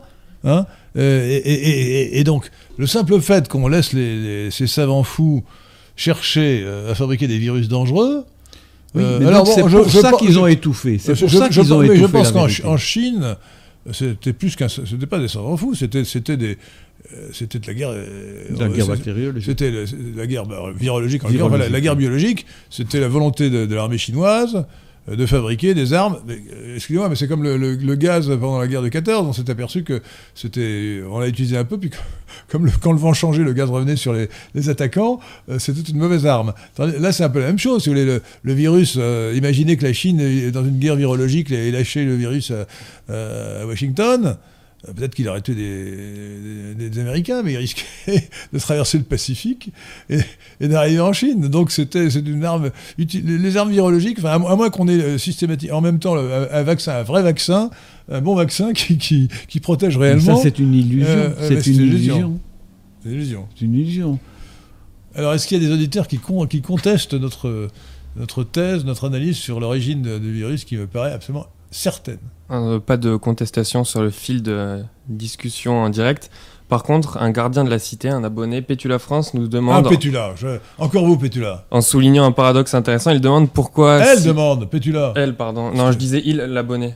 Ah, bah, l'abonné, eux, elle. L'abonné, eux, oui. L'abonné, eux, elle. Elle, elle demande, euh, en soulignant un paradoxe intéressant, si les Chinois sont si sales, pourquoi sombrent-ils dans cette euh, hystérie hygiéniste? Ah, bonne question. Alors, comme est-ce que la question est posée à moi je, ne sais pas si sombre, c'est l'autorité qui est hygiéniste. Hmm. Mais eux, ne, ils subissent, enfin, quand on voit les révoltes qu'il y a eu dans Shanghai, euh, les nuits, ils hurlaient. Donc, c'était pas de l'obsession hygiéniste, c'est le, le, parti qui est hygiéniste. Les, les, les, Chinois sont des primitifs prétentieux. Et euh, ils se croient supérieurs au monde entier. Euh, et évidemment, ce n'est pas tout à fait la réalité. Et là, alors ils ont caché d'abord l'origine des virus, et ensuite ils ont voulu montrer qu'ils étaient exemplaires. Alors ils ont d'ailleurs montré le mauvais exemple, parce que pourquoi est-ce qu'on a confiné? Bah, C'est pas simplement à cause de la charlatanerie de Neil Ferguson, c'est parce que la, Chine a confiné, a expliqué ensuite en truquant les chiffres que c'était un succès formidable, parce qu'évidemment, les chiffres de morts en Chine sont totalement faux, tous les statistiques chinois sont faux, c'est encore plus celle-là. Euh, et, et, donc, ils ont confiné, et donc l'Italie a imité, en premier. Euh, est-ce que c'était déjà Mario Draghi, peut-être? Euh, Mario Draghi, qui est un des. Mais je pense. Et, et ensuite, euh, l'Espagne et puis la France ont imité. C'était déjà dans la tête de l'OMS et donc de Bill Gates dès, le tout début. Hein. Et même presque avant la pandémie. euh, Ah, je crois que la Chine a, a on confiné sans, sans demander son avis à Bill Gates. hein. Non, non. Non, non, Euh, elle, elle a, euh, elle a la première appliqué ça, mais je crois que c'est une philosophie qui était déjà passée dans la tête de Bill Gates et de Il l'OMS. faut bien voir que l'instinct d'imitation est très profond dans l'homme, Oui. et ça explique beaucoup de bêtises. hein. C'est le, le principe du mouton de Panurge. hein. Euh, Rabelais n'a pas dit que des sottises, n'a pas dit seulement des sottises, et donc le mouton de Panurge, c'est très vrai. Là, c'est un peu ça, c'est un peu le mouton de Panurge. Euh, tous les pays du enfin, beaucoup de pays, euh, sauf euh, la Suède, sauf la, la Biélorussie, on a dit beaucoup de mal de Loukachenko, qui est un autocrate, mais au moins lui, il n'est pas, pas tombé dans cette sottise. L'excellent Narendra Modi, de, de l'Inde, Narendra Modi, c'est le premier ministre de l'Inde. Oui, oui, oui. oui Un grand homme oui, d'État. oui. Pour moi, c'est le plus grand homme d'État de la fin de- du monde à l'heure actuelle. Il est, et lui, euh, il a euh, abandonné la politique du tout vaccin, euh, et vous avez expliqué. Et puis il a fait, il a soigné les gens à l'ivermectine, pas à l'hydroxychloroquine. Mais en fait, chaque, chaque euh, province en Inde a son, sa totale autonomie. Et alors, on a des contrastes que moi je trouve très intéressants. Le l'Uttar Pradesh n'a plus de Covid depuis le mois de juin. L'année L'Uttar. Pradesh est dirigé par le BJP de, de, de, de Narendra Modi. Peut-être. Ah non, mais peut-être, vous pariez. Oui, oui. Euh, Oui, c'est c'est bien possible. Moi, je et, connais même, bah, je crois que l'Uttar Pradesh est dirigé non seulement par le BJP de Narendra euh, si un, un auditeur me, me détrompe, c'est possible, parce que je ne connais pas quand même la géographie de l'Inde très parfaitement, mais il me semble bien. L'Uttar Pradesh, c'est le plus grand État de l'Inde, et euh, je crois que c'est un... 200 millions d'habitants. Euh, c'est un, c'est un, non seulement c'est un membre du BJP, c'est un membre du RSS. Le RSS, c'est la- c'est l'association euh, euh, religieuse traditionnaliste, hindouiste, qui est derrière, le, dont le, BJP, c'est-à-dire Bharatiya Janata Par- Janata Party, le parti du peuple, euh, du peuple hindou, du peuple indien. Et euh, le, RSS, c'est le Rashtriya Swayam Sevak Sangh, qui veut dire l'union des, des- volontaires pour la patrie. Euh, et, et donc, c'est un, un militant haut, gradé du RSS, pas de l'URSS, du RSS, qui est à la tête de l'Uttar Pradesh et qui est particulièrement attaqué d'ailleurs par les, évidemment, par les médias de gauche. hein. Euh, et donc, il y a des faits à cette politique-là euh, raisonnables. quoi. Ils ont employé l'ivermectine de manière euh, systématique. Et voilà. Et alors, encore une fois, il y a, paraît-il, euh, des débats scientifiques, médicaux, sur le- l'efficacité du traitement par l'hydroxychloroquine euh, du professeur Raoult ou par l'ivermectine. Mais une chose est sûre, c'est l'effet placebo. C'est-à-dire que ne, ne- ne rien donner comme médicament aux gens en disant euh, venez à l'hôpital quand vous serez article de la mort, c'est pas très quand vous arrivez à peu respirer, c'est pas très pas très intelligent comme politique, c'est aberrant. Bon. Surtout qu'à l'époque, Moi, je trouvais scandaleux. Personnellement, c'était scandaleux. scandaleux. Parce que dire à des médecins, vous ne pouvez pas employer des médicaments qui sont connus, dont on connaît la non-toxicité, et particulièrement les pneumonies virales, depuis, moi j'en ai traité des pneumonies virales avec l'azithromycine, on ne savait pas du tout pourquoi ça marchait, mais ça marchait. Et je me souviens qu'au début de la pandémie... l'azithromycine, c'est pour tuer les bactéries, euh, c'est pour tuer la, la- C'est- la- la contamination bactérienne surajouter la, la contamination virale. Non, non, on ne sait pas pourquoi. La pneumonie, euh, les pneumonies primaires atypiques, qui sont probablement d'origine virale, on ne sait pas toujours le prouver, répondaient bi- très bien à l'azithromycine. Maintenant, il y a des gens qui étudient le- la commensalité entre donc le- la, la vie en même temps de, de Bactéries et certaines virus. bactéries. Et apparemment, quand on tue certains, certaines bactéries, le virus ne sait plus se Voilà, multiplier. Donc, on le bon traitement, c'est ivermectine plus azithromycine. Oui. Et cette azithromycine, moi, je l'avais utilisé avec succès et j'avais vu au tout début de la pandémie des généralistes qui publiaient dans les revues de médecine générale des succès qu'ils avaient eu avec des pneumonies Covid. Et puis on leur dit du jour au lendemain, vous ne pouvez pas employer ce médicament. C'est, pour moi, c'est criminel. Ce sont des, des médicaments qui, qui ont rendu des services et on les a supprimés.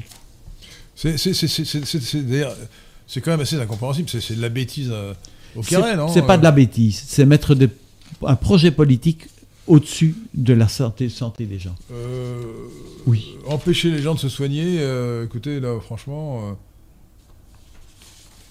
Empêcher le médecin d'aller voir son malade. Bah, ça- je ne voudrais pas critiquer votre profession, mais beaucoup de médecins été complètement paniquards. Moi, j'avais, Oui. avant, avant le Oui. confinement, en 2020, j'avais un rendez-vous avec un, un dermatologue. Bon, euh, qui a annu- annulé de son propre. Alors que euh, le confinement n'empêchait pas d'aller voir le médecin. Mais qui a annulé par, pa- euh, le, Par le- panique. euh, Oui, par peur, qui a annulé, qui a annulé le, le rendez-vous, qui a refusé de, me voir pour, me soigner. Je n'avais pas grand-chose à vrai dire, donc c'était pas, pas très grave, mais peu importe. En tout cas, elle a annulé de son propre chef le rendez-vous. Bon.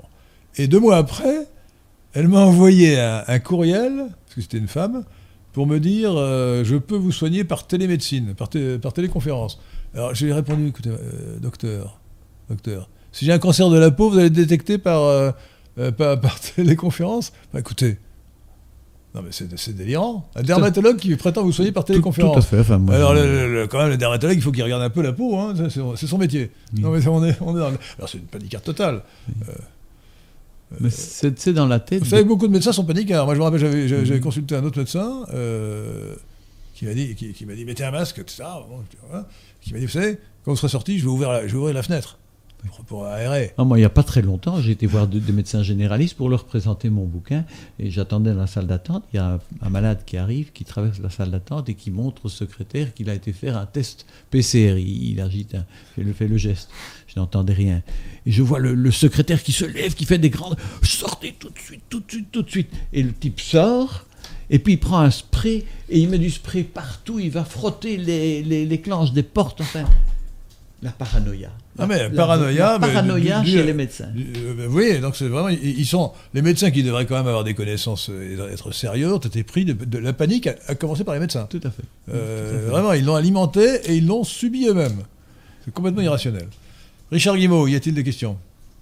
Une question de Maxence de Touraine. Ah, excellent, Maxence. C'est une question personnelle. Euh. Henri de Lesquin a-t-il récemment a-t-il reçu un traitement contre la grippe de Wuhan lorsqu'il en souffrait? Euh, non, mais alors oui, oui et non. C'est-à-dire que alors moi j'ai eu la grippe de Wuhan, euh, oui, parce que c'est le vrai nom. De, de- il faut dire la grippe, pas le Covid. hein. La grippe de- c'est une forme de grippe qui n'est pas l'influenza, qui n'est pas due. euh, Voilà, non, la grippe, Euh, c'est l'influenza. Ah bah oui, mais attendez, c'est un, un mot qu'on devrait employer de manière générique.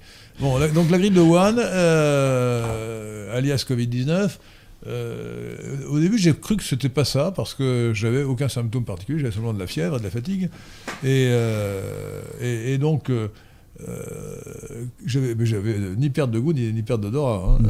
Euh, ça c'est quand même très bien parce que si on perd le goût, c'est très embêtant. Et l'odorat aussi. Bon, et, et donc j'ai attendu 15 jours avant de me faire soigner, mais là on m'a effectivement donné. euh, euh, on m'a donné non pas de d'ivermectine, on m'a donné au moins de l'azithromycine. Vous voyez? Et puis, euh, et puis un truc à la cortisone pour les poumons. Oui, là en spray. Euh, non, c'était des piqûres. Des piqûres. J'ai oui. des piqûres, des piqûres pour soigner les poumons. Voilà, donc, donc j'ai été soigné, mais trop tardivement, donc j'aurais dû, dû, dû faire euh, euh, une analyse PCR plus tôt, euh, pour avoir plutôt de l'azithromycine. Donc ne, faites pas comme moi, euh, faites-vous, si vous avez de la fièvre aujourd'hui, euh, faites-vous tester, faites-vous euh, analyser rapidement. Peut-être parce que tester c'est un mot anglais, bien entendu. ah oui, test En français c'est essai, analyse, épreuve. Hein euh, oui, donc, donc, euh, donc oui, j'ai été soigné, mais pas, pas assez tôt. Donc euh, fa- faites-vous soigner tôt si, si, vous avez ça. Euh, demandez à votre médecin de, vous soigner. Si vous, donne, si vous dit prenez du paracétamol, de l'iprane, changez de médecin. Cher monsieur, vous êtes un charlatan, je vais, je vais voir ailleurs. Jusqu'à ce qu'un médecin vous donne des médicaments, des vrais médicaments. D'accord Êtes-vous d'accord, cher, docteur Mais tout à fait. Moi, Ah. j'ai vu de nombreux médecins qui étaient très contents de l'ivermectine, qui étaient très contents de l'azithromycine, qui étaient très contents de l'hydroxychloroquine. Et, euh, j'ajoute, j'ajoute, écoutez, il faut quand même ra- rappeler, c'est- élémentaire mais c'est essentiel, l'effet placebo et l'effet nacebo. On appelle l'effet placebo le fait que si on soigne quelqu'un avec de la mie de pain en lui disant euh, c'est un médicament euh, pour le maladie que vous avez, euh, on a une amélioration statistique. Dans tous les cas. Mais quand on compare à, à le groupe de gens qui ne sont pas euh, soignés, euh, qui en donnent rien, à ceux qui en donnent de la de pain, ceux qui ont de la de pain ont un effet placebo. C'est scientifiquement confirmé de manière certaine. Oui, oui, Bon. oui. c'est- Et on a maintenant, ça, plus tardivement, s'est aperçu qu'il y avait aussi l'effet nocebo. Nocebo. C'est l'inverse. Si on dit, alors, donc, en refusant, en interdisant aux médecins de soigner, on a euh, évité, on a supprimé l'effet placebo qui aurait pu avoir lieu. En plus de l'effet, de, de réel des, pharmacologique. des- des médicaments, mais euh, qui s'ajoute. hein. Euh, et, et en contraire, en leur disant non, euh, ne vous soignez pas, et puis maintenant une communication anxiogène, on a déclenché un effet nocebo. C'est-à-dire que les, maladies, quand, quand on dit à quelqu'un tu vas crever, on a beaucoup plus de chances d'arriver au résultat. hein. Euh, c'est l'effet nocebo, c'est l'effet inverse. Bon, c'est la psychologie, euh, bah, vous le savez bien, vous avez été euh, généraliste. Baline, Euh, Baline disait que le premier médicament, c'est le médecin lui-même. Voilà. Alors, nous avons parlé je, vais suivre, je vais reprendre votre table des matières. Donc, nous avons parlé du mensonge original. Vous avez, nous avons parlé, de, des mensonges systématiques de la science, systémiques de la science. Moi, j'ai insisté particulièrement sur la pseudoscience qui est la MME, modélisation mathématique des épidémies. et je dis que c'est une question épistémologique énorme qui rejoint votre analyse, mais d'une autre manière, parce que je ne vous dis pas de cette manière. dans de nombreux domaines, on prétend modéliser.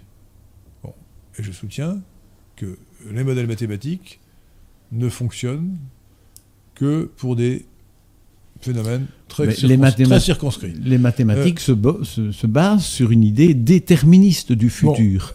Et on est dans l'indéterminisme cependant. Non, alors, quand on, quand on analyse des choses relativement simples, on peut euh, arriver parfois à des modèles mathématiques, même des choses extrêmement simples. La circulation, euh, j'habite à Versailles, je suis souvent à Paris, en voiture, la modéliser la circulation entre Versailles et Paris, on est incapable de le faire. Même une chose aussi simple sur un phénomène aussi circonscrit que la, circulation, bah, on ne sait pas le faire. La bison futé vous fait des, prévisions de moyenne en fonction de, différents paramètres. Ce n'est pas un modèle mathématique. Il n'y a pas de modèle mathématique qui rend compte de la circulation. Bon, euh, je me rappelle, pour donner un exemple encore plus simple, pas plus simple, qui est celui de, toujours de la circulation. J'ai été autrefois euh, direction des routes au ministère de l'équipement et je me suis occupé des autoroutes. Et j'ai été obligé de renflouer les sociétés d'autoroutes comme Coffee Route ou Sanef qui avait, euh, société de euh, capitaux privés, qui avait pris des concessions d'autoroute. Et qui avait pris des concessions d'autoroute en fonction des prévisions de circulation, parce qu'elles étaient, étaient, rémunérées, elles sont toujours rémunérées par le péage. Donc le péage, ça dépend du nombre de véhicules qui vont payer le péage, du nombre d'automobilistes qui vont payer le péage. Et les prévisions de circulation avaient été faites par le CETRA, le service technique de la direction des routes. Eh bien, entre les prévisions du CETRA et la réalité euh, de la circulation lorsque l'autoroute a été construite, qui prend quand même quelques années, c'était un rapport de 1 à 3. Vous voyez Pour quelque chose d'aussi simple que ça, 1 à 3. Bon. Alors vous pensez qu'ensuite, quand on veut modéliser une épidémie, quand on veut modéliser euh, l'économie, les modèles, les modèles économétriques, euh, tout, alors là c'est encore peut-être encore, c'est encore plus dramatique parce que c'est constant. Toutes les décisions des, des, autorités monétaires et des autorités budgétaires sont fondées sur des modèles mathématiques alimenté par une théorie elle-même fausse qui est la théorie keynésienne, et ça ne marche pas. Les modèles mathématiques et les modèles économétriques ne permettent pas de faire des prévisions sérieuses. Euh, quand on vous fait une prévision, euh, pour qu'un modèle, modèle mathématique soit considéré comme valide, il faut qu'il fasse des prévisions vraies, mais qui ne soient pas banales. Parce que sur un coin de table, en fonction euh, des statistiques d'investissement ou d'emploi, on peut trouver que la croissance va être de 2%. On n'a pas besoin de faire un modèle mathématique pour ça. Et le modèle mathématique arrivera peut-être à trouver la même chose, mais euh, de manière plus compliquée. je, fais encore appel à mon expérience. dans les années 1960, j'étais à la direction de la prévision. Euh, et on utilisait, euh, enfin j'ai fait un passage à la direction de la prévision, un stage, dans 70, années 70. et on utilisait le modèle physico-financier d'un certain Courbis. Alors, le modèle impressionné parce que c'est celui qui avait le plus, le plus grand nombre d'équations. On l'a abandonné rapidement parce que ses prévisions étaient absolument fausses. Euh, et, donc les modèles économétriques ne fonctionnent pas. Les modèles, les modèles, euh, les modèles climatologiques, c'est la même chose. On n'est pas capable de prévoir le temps qu'il va faire dans 10 jours. Et on, prétend prévoir le temps qu'il va faire dans 100 ans. Mais c'est du délire total. Bon, ça, je l'ai développé euh, maintes fois, mais donc c'est absolument général. Et malheureusement, la superstition de, de la pseudoscience fait des ravages. Alors le marxisme fait moins de ravages, la psychanalyse fait moins de ravages, mais les modèles mathématiques, ça continue à impressionner les gens qui croient que ça marche. Et les auteurs des modèles mathématiques, évidemment, euh, c'est euh, euh, comment dire, leur gagne-pain. Ils y croient même peut-être, hein. ils y croient même. Ils y croient même, ils ouvrent le parapluie surtout parce que. J'ai plusieurs, plusieurs, scénarios. On, leur, on leur reprocherait jusqu'à la fin de leur jour s'ils avaient sous-évalué le risque. Donc, ils gonflent le risque. Ils préfèrent, alors effectivement, ils préfèrent, ils préfèrent gonfler pour ne, et être alarmistes parce qu'ils se disent j'ai moins de risques euh, si c'est. Mais, dans le. le je, vais donner quelques exemples à propos de Ferguson. En janvier 2019, au début de la première épidémie de Covid-19, Ferguson a pris son bâton de mission pour faire, voilà, pour faire le tour des, non, de mars 2009, c'est pas ça. J'en ai déjà parlé. Euh, en revanche, euh, antérieurement, Ferguson, en 1996, Ferguson avait prédit qu'il y aurait 150 000 morts humaines dues à la maladie de la vache folle. En cherchant bien, on en a trouvé 223. Il avait prévu 150 000. Et encore, et encore, euh, dans les 223, euh, c'était dû à la, maladie de Creutzfeldt-Jacob, qui en réalité n'était pas diagnostiquée avant. Donc on a attribué la vache folle, probablement des gens qui, qui étaient malades à cause de toute autre chose. Et le meilleur exemple, c'est celui, c'est celui d'un euh, végétarien qui est mort euh, de la de la vache folle. On a dit c'est quand même pas possible pour un, végétarien. Ah si, il est allé une fois dans un, McDonald's. Alors je veux bien qu'il soit mort de la, cuisine de McDonald's, mais pas de la vache folle. Hein. voilà. Ça c'était en 2009. Euh, c'était en 1996, pardon. En 2001, alors, euh, les délires mathématiques de Ferguson ont conduit à l'extermination de 6 millions de pauvres euh, têtes de bétail, de pauvres animaux, vaches, moutons, chèvres et porcs, pour combattre une épidémie de fièvre afteuse. Maladie non transmissible à l'homme. À la fin de l'épidémie, on avait dénommé, recensé que 2000, 2000 cas dans, dans, le pays.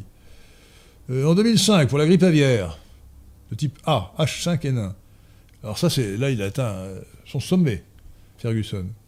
Il a affirmé qu'elle tuerait probablement 200 millions d'hommes. 2005, 200 millions d'hommes. Si on ne prenait pas des mesures draconiennes. On n'a pas pris de mesures draconiennes, et en réalité, la maladie a fait 248 morts.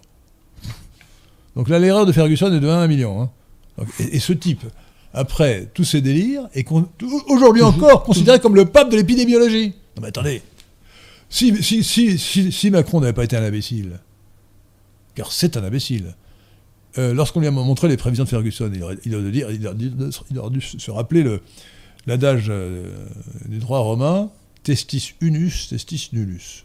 Témoin unique, témoin nul. Il aurait dû dire écoutez, d'abord, est-ce qu'il y a d'autres auteurs qui disent la même chose? D'autre part, sont quelle, était la validité des prévisions précédentes de Ferguson?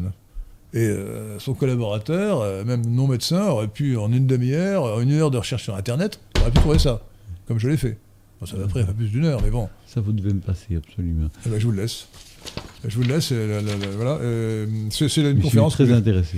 Et donc, et donc, euh, donc, on a vraiment à faire. Le point essentiel, c'est ça, la pseudo-science. Et en l'occurrence, la pseudo-science des modèles mathématiques, et plus précisément des modèles mathématiques des épidémies. Mmh. L'excellent professeur Raoult avait dit Mais moi, les prévisions des modèles, c'est de l'astrologie il était trop gentil parce que l'astrologie euh, se trompe une fois sur deux. Modèle, c'est deux fois sur deux. Et à la première réunion du CSI à laquelle il a participé, il a dit euh, Mais votre truc avec le, mettre tout le monde avec des masques, etc., il dit C'est moyenâgeux. Qui a dit ça Raoult. Raoult. Ah, bah oui, bien sûr. Et donc, ça, c'est assez mal passé. Et euh, je ne sais pas ce qui s'est passé comme conflit. Toujours est-il qu'il a été écarté et qu'il le meilleur infectiologue de France. Alors, Moyen-Âge, c'est une critique euh, méchante du Moyen-Âge. Aussi, on, euh, certains malades, je crois, les, les lépreux, on leur mettait des espèces de masques bizarres, effectivement, mais pas, pas, toute la population. On n'a jamais, on jamais masqué toute la population. sauf, pour le carnaval. Enfin, on n'a jamais fait ça. Donc c'est faux. Donc c'est encore, encore du préjugé, un préjugé contre le grand Moyen-Âge. non, non. Ah bah c'est un autre sujet, mais lisez, lisez euh, euh, comment s'appelle cet excellent historien euh, ah, Le Moyen Âge, c'est imposture. le Moyen Âge, c'est imposture. L'auteur, c'était ah, je te connais que lui. Bon, passons. Autre question. Sinon, nous reprenons le, fil du livre de, de Jean Stevens, docteur Jean Stevens. Alors donc. C'est Jacques Hirs. Jacques Hers. Hers. Vous êtes tellement anglicisé que vous dites Hirs. H-E. C'est comme si vous disiez Stevens, alors que lui, il est, il est, il est belge. Il a un nom, il a un nom d'origine flamande, donc c'est Stevens, docteur Stevens, c'est pas Stevens. Oui, les, ah, Flamands disent même Stevens. Stevens. Stevens. Ah bon, c'est L'accent, l'accent flamand, c'est Stevens. Ben voilà. Mais, mais chez, nous, chez, nous, nous, disons Stevens. Stevens. Et, et, dans le sud de la France, ils me disent Stevens. Ah parce, parce, que, c'est la, la télévision. Parce que c'est anglais, ouais, c'est anglais, oui. ouais. Alors, euh, alors, passons. Alors oui, quand même, parlons quand même des, euh, de la grosse, euh, grosse pharma, de la grosse tech. Qu'est-ce que c'est que le, vous parlez du SHAM, S-C-H-A-M, mais vous n'avez pas dit ce que c'était. Alors le SHAM, je ne me souviens plus à quoi correspond l'acronyme, mais en tout cas c'est quelque chose qui a été organisé par toutes, les, toutes les, firmes pharmaceutiques. travaillent en même temps pour offrir à toutes les, les gros pontes de la santé publique non médicale hein, en France euh, des séminaires à Chamonix euh, pendant deux, trois jours, et c'est quelque chose que je ne connaissais pas du tout. Mais là, il y a manifestement un endoctrinement donc de toutes les têtes pensantes de la santé publique euh, et des, de tous les. Alors, vous ne l'avez pas dit, mais Le Monde a révélé il y a un an, d'après un rapport officiel, non, un rapport officiel, en tout cas une étude, que euh, l'industrie pharmaceutique avait donné en trois ans, donc 2010, 2016, 2017, 2018, 7 milliards d'euros aux médecins de, de l'Europe officiellement, sans parler de, tout ce qui n'est pas compté. Euh, voilà, donc, donc on a affaire à une gigantesque... industrie de la corruption. C'est une industrie de la corruption. Donc l'industrie pharmaceutique corrompt les médecins, le corps médical. Et la, et la euh, recherche. Et, la, recherche, la, recherche, Et les professeurs d'université. Et voilà. Tout le système médical. je, je, pense, excusez-moi, j'ai l'air des éléments même pour le confirmer, qu'elle corrompt aussi les politiques. Oui, le courant aussi est politique. C'est évident, mais le cham. Euh, les, pots de vin, c'est aussi pour les politiques. Tout à fait. Je n'accuse personne parce que je n'ai pas de preuves. Non, ça me paraît évident. C'est tout de même assez énorme cette histoire avec l'Europe. Enfin, Ursula von der Leyen est la patronne de 27 démocraties. Elle se permet de faire un contrat avec Pfizer de je ne sais plus combien de milliards. On lui demande de voir les contrats elle refuse, on insiste, elle sort des contrats qui sont caviardés, donc illisibles sur les trois quarts. Puis on apprend qu'elle a eu des conversations privées sur son téléphone portable avec Albert Bourla. On lui demande de sortir. Qui est Albert Bourla? C'est le patron de Pfizer. Et on lui demande de sortir les, les, textos. Ah, tout est effacé. Elle avait fait exactement la même chose quand elle était ministre de l'armée en Allemagne. Il y avait eu des histoires assez louches, elle avait vendu du matériel, etc. On voulait aussi avoir ses textos ou ses, SMS ou, ses conversations. Et aussi, tout était effacé, tout avait disparu. Même la patronne de 27 euh, pays démocratiques qui est incapable de laisser voir les contrats sur des milliards. rappelons un scandale précédent deux, scandales. Premier scandale, euh, c'est l'article du Lancet. jusqu'où va la, corruption. Euh, donc, euh, avec un succès qu'il affirmait, le professeur Raoult soignait à Marseille les malades du Covid par l'hydroxychloroquine. l'hydroxychloroquine, c'est la nivaquine, c'est un médicament qu'on prend depuis toujours pour, depuis, depuis 70 ans. mais évidemment, c'est un médicament, il faut savoir, c'est un médicament qui est tombé dans le domaine euh, public. public. Ce qui veut dire que sa production ne rapporte rien au laboratoire parce que ce n'est pas couvert par un brevet. Oui. Ce n'est pas couvert par un brevet. Euh, alors que les nouveaux médicaments, évidemment, euh, sont vendus à des prix très supérieurs à leur prix de revient, 10 ou 20 fois ou 100 fois. Et là, ce n'était pas Pfizer, c'était Gilead, autre laboratoire pharmaceutique américain, qui avait produit un médicament qui s'appelle le, le Remdesivir, si je me rappelle bien, qui était censé soigner euh, le Covid. Et le Ursula von Leyen, toujours elle, la Commission européenne, a acheté pour un milliard d'euros Tout à fait. de ce remdesivir. Tout à fait. Or, maintenant, on sait non seulement qu'il ne sert à rien et qu'il est toxique. Covid, mais de plus qu'il est toxique. toxique. Donc on a dépensé stupidement un milliard d'euros ah oui, mais moi pour un médicament toxique, et donc il y a probablement des gens qui ont été intoxiqués à cause de ça. toute la pandémie a été prise en main, toute la gestion de la pandémie a été prise en main par des politiques qui ont écarté les médecins. Et donc ce serait la non, non, non, non, non, ils n'ont pas écarté les médecins, ce sont des médecins corrompus qui les ont. Qui attendez, oui, moi je parle des, euh, médecins, des médecins cliniciens. Ah, bah d'accord. Qui connaissent l'épidémie. C'est parce que là qu'on a vu Simon, Simon Cochemet ou Delphracis sont des médecins, non, non. Et, je, je, vous ai raconté l'histoire, le fil des événements. Euh, ce sont eux qui ont dicté à Macron ce qu'il devait faire. Bon, non, non donc euh, Macron a été lamentable parce qu'il a parce qu'on confond deux races de médecins. Il y a les cliniciens qui connaissent les gens, qui les ont examinés, et puis il y a tous les techniciens. Et autour de Macron, il y a eu essentiellement des experts, c'est-à-dire des gens qui, connaissent un, petit bout de la lorgnette qui connaissent la maladie par un côté de la lorgnette. Probablement corrompus, achetés, par la, par la grosse pharma. Mais oui, exactement qui sont très proches tellement Alors, qu'ils pensent comme Revenons sur le scandale du Lancet, parce que c'est quand même énorme. Le Lancet, c'est la revue scientifique médicale la plus importante du monde. Oui. Lancet, ça veut dire la seringue en anglais, je crois. Hein. Comment? Le Lancet, c'est la seringue en anglais. Non, c'est la, la lancette. La lancette ou un scalpel Oui, c'est ça. C'est la petite lancette, c'est ce qu'on. C'est pas la seringue. Non. C'est pas la seringue. J'ai vérifié une fois en direct. Non, non. Donc c'est la, c'est la, c'est la lancette. La lancette. La lancette. Le, mot lancette. lancette, par exemple, c'est quand on fait une, une piqûre pour, euh, pour prendre la glycémie au bout du doigt, on Bon, pique ça- avec une petite la lancette. lancette. La lancette, C'est une euh, petite lance. CET, c'est la lancette CE2TE en français. Bon. C'est un Oui, c'est VM. ça. Bon, d'accord. Euh, alors, la- donc la Lancet, euh, donc la revue The Lancet, euh, a publié un article euh, affirmant, un article qui se prétendait scientifique, affirmant que euh, y avait 10% de morts de crise cardiaque quand on prenait de la hydroxychloroquine. Alors, il s'est révélé que ce- cet article était complètement fallacieux, que l'un des auteurs de cet article était une, une jolie femme qui faisait métier, porno, oui. faisait métier de la pornographie.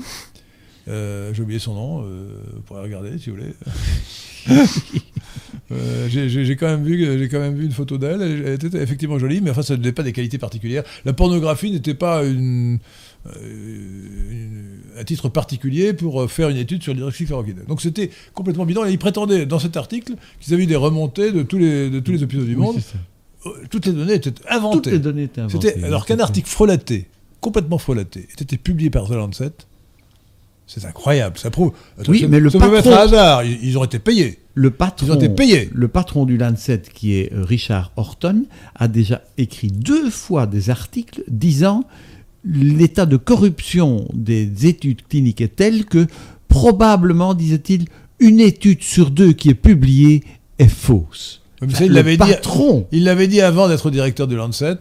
Oui, mais il l'a redit il n'y a pas tellement et, longtemps. Et, et ils ont quand même publié, et donc il est responsable, cette étude qui normalement n'aurait jamais dû passer, euh, euh, comment dire, le comité de, de- de contrôle euh, des, des revues Tout scientifiques d'un certain niveau. Donc c'est- tellement incroyable que ça montre que là, il y a eu un complot, un complot précis, certainement financé par la grosse pharma, euh, pour de- parce que pour que pour que pour éliminer des médicaments qui ne coûtaient rien, soit pour vendre du Redemsevir qui coûtait beaucoup, qui était, qui était, euh, breveté par euh, Gilead, soit pour dire on n'a pas de médicaments qui vous soignent, donc il faut vous faire vacciner.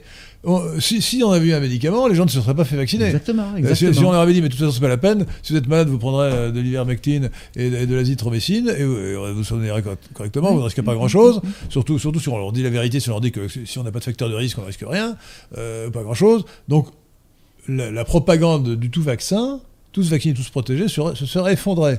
Donc, il fallait ce mensonge, cette Il intoxication fallait ce mensonge, et ça, pour moi, c'est criminel de la part des, des hommes politiques. C'est criminel parce que on aurait essayé. D'ailleurs, il y avait des gens qui essayaient. Quand, quand quelque chose marche bien, ben, on, on essaie sur un groupe un peu plus important, et puis surtout une molécule aussi inoffensive que l'hydroxychloroquine. Quoi. On aurait vu que ça marchait bien, puis on aurait vu que sur un plus gros groupe ça marchait bien, fois, et on a répète, interdit, On, a- interdit. on de aurait eu au minimum le placebo, l'effet placebo, voilà, hein, au minimum. Euh, Au minimum, hein, au vraiment au minimum, et- minimum. Et, et probablement beaucoup plus. Donc, euh, donc tout cela est scandaleux, mais c'est un degré de... je- euh, ce scandale est... Alors, heureusement qu'il y a des gens, comme le docteur Stevens, dont je vous rends hommage, qui euh, analysent les faits et qui dénoncent ce scandale. Mais on est, on est relativement. Vous êtes très peu. hein. Alors écoutez, en dehors de vous, on peut citer le professeur Raoult, Enfin, Perron, le professeur Christian Perron, Toubiana. euh, Laurent Toubiana, euh, et... Muccielli qui fait un travail remarquable Euh, aussi, mais il ne s'est pas tellement mêlé des, des vaccins. Mais enfin, Euh, et qui, qui d'autre encore?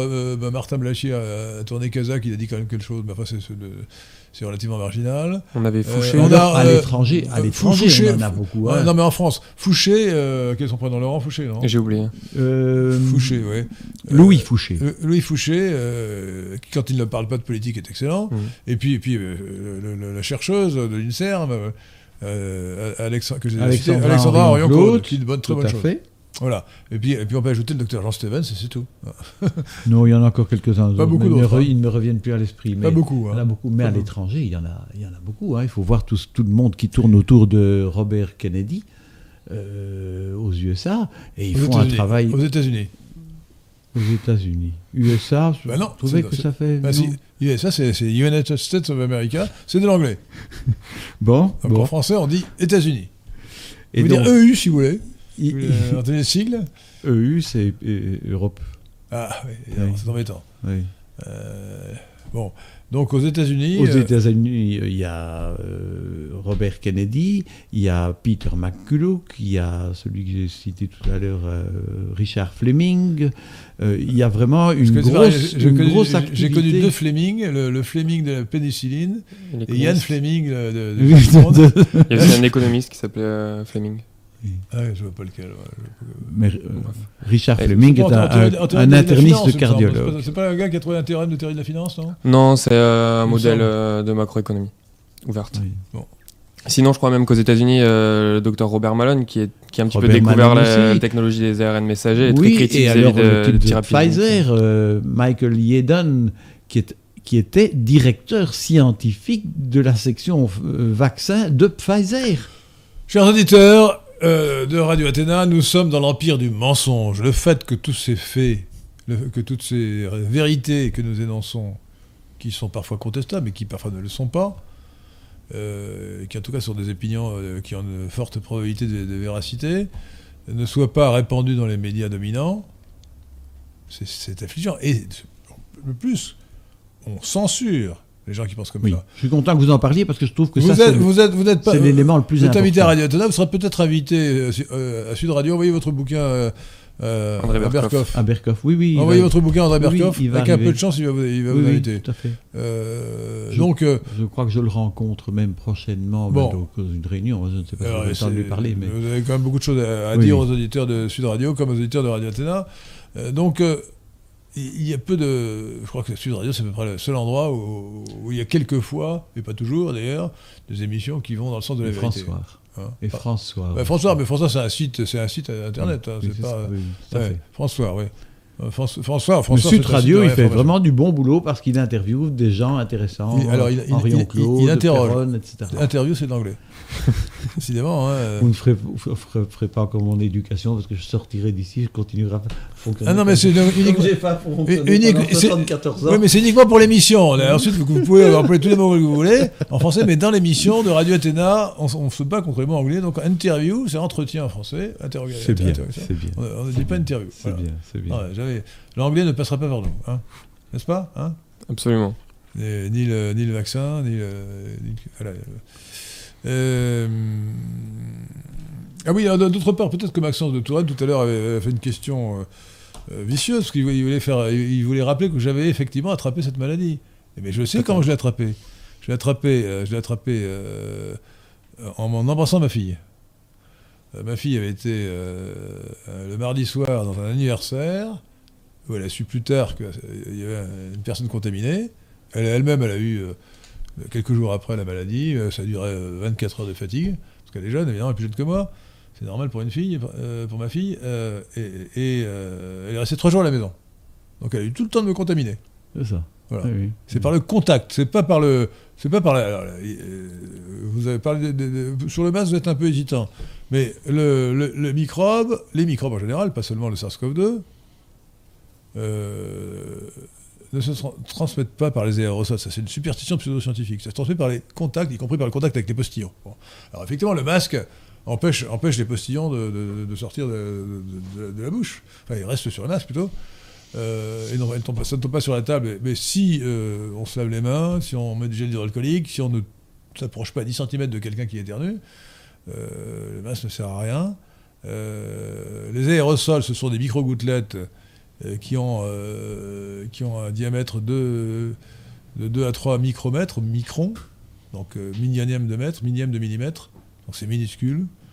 Euh, si euh, y a un virus dans un, dans, une- dans un aérosol, dans une micro-gouttelette, c'est le maximum, et on ne peut absolument pas atteindre la dose infectieuse avec les aérosols. Bon. Donc ça n'est pas l'air, c'est toujours bien d'aérer, hein, parce que euh, pour la pollution, pour l'oxygène, c'est bien d'aérer la, pièce. Mais, mais ce ne sont pas les aérosols qui sont dangereux, ce sont les postillons. Euh, donc le masque sert à... Alors, euh, une chose que- qu'on pourrait dire, que c'est marrant, parce que je pensais que vous, vous alliez le dire dans votre livre, je ne crois pas que vous l'ayez dit, alors ça m'a échappé, c'est que le masque est dangereux pour celui qui le porte.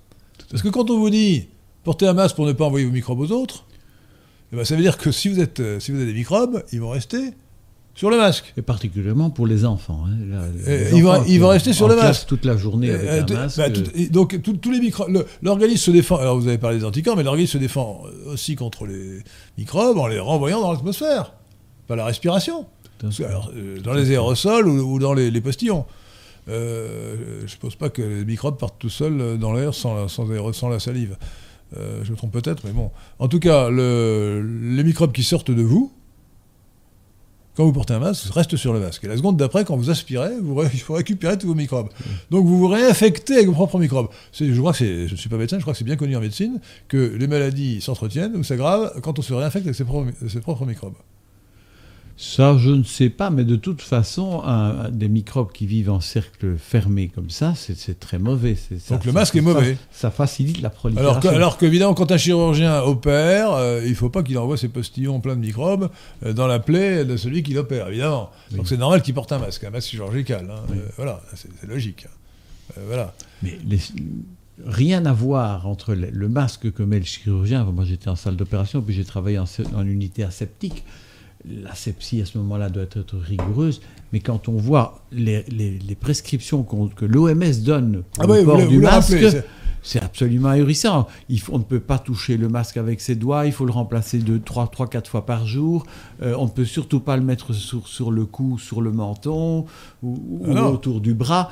Donc on, on est pas du tout respectueux de, ces mesures-là. La, manière, quand on dit à tout le monde de porter le masque tout le temps, forcément, c'est une aberration, parce que même si le masque servait à quelque chose quand il est employé dans des conditions très strictes, celles de l'OMS que vous rappelez, dans les, dans les conditions pratiques, euh, moi, si, jamais on m'oblige à porter le masque, j'ai toujours depuis des mois euh, le, même, masque, moi aussi. Dans la poche. Moi aussi. Bon, je peux vous dire qu'il doit être bourré de microbes. Hein. Quand, je le mets, quand je le mets sur. Euh, je sais pas, une poche spécialement sale, mais enfin bon, voilà.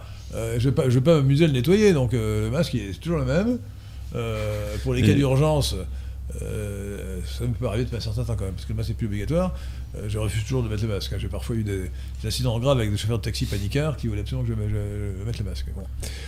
mais parfois, je me dis que c'est pour rentrer dans un hôpital, il faut que je mette le masque. Bon, si, si j'ai besoin d'aller voir un médecin, bon.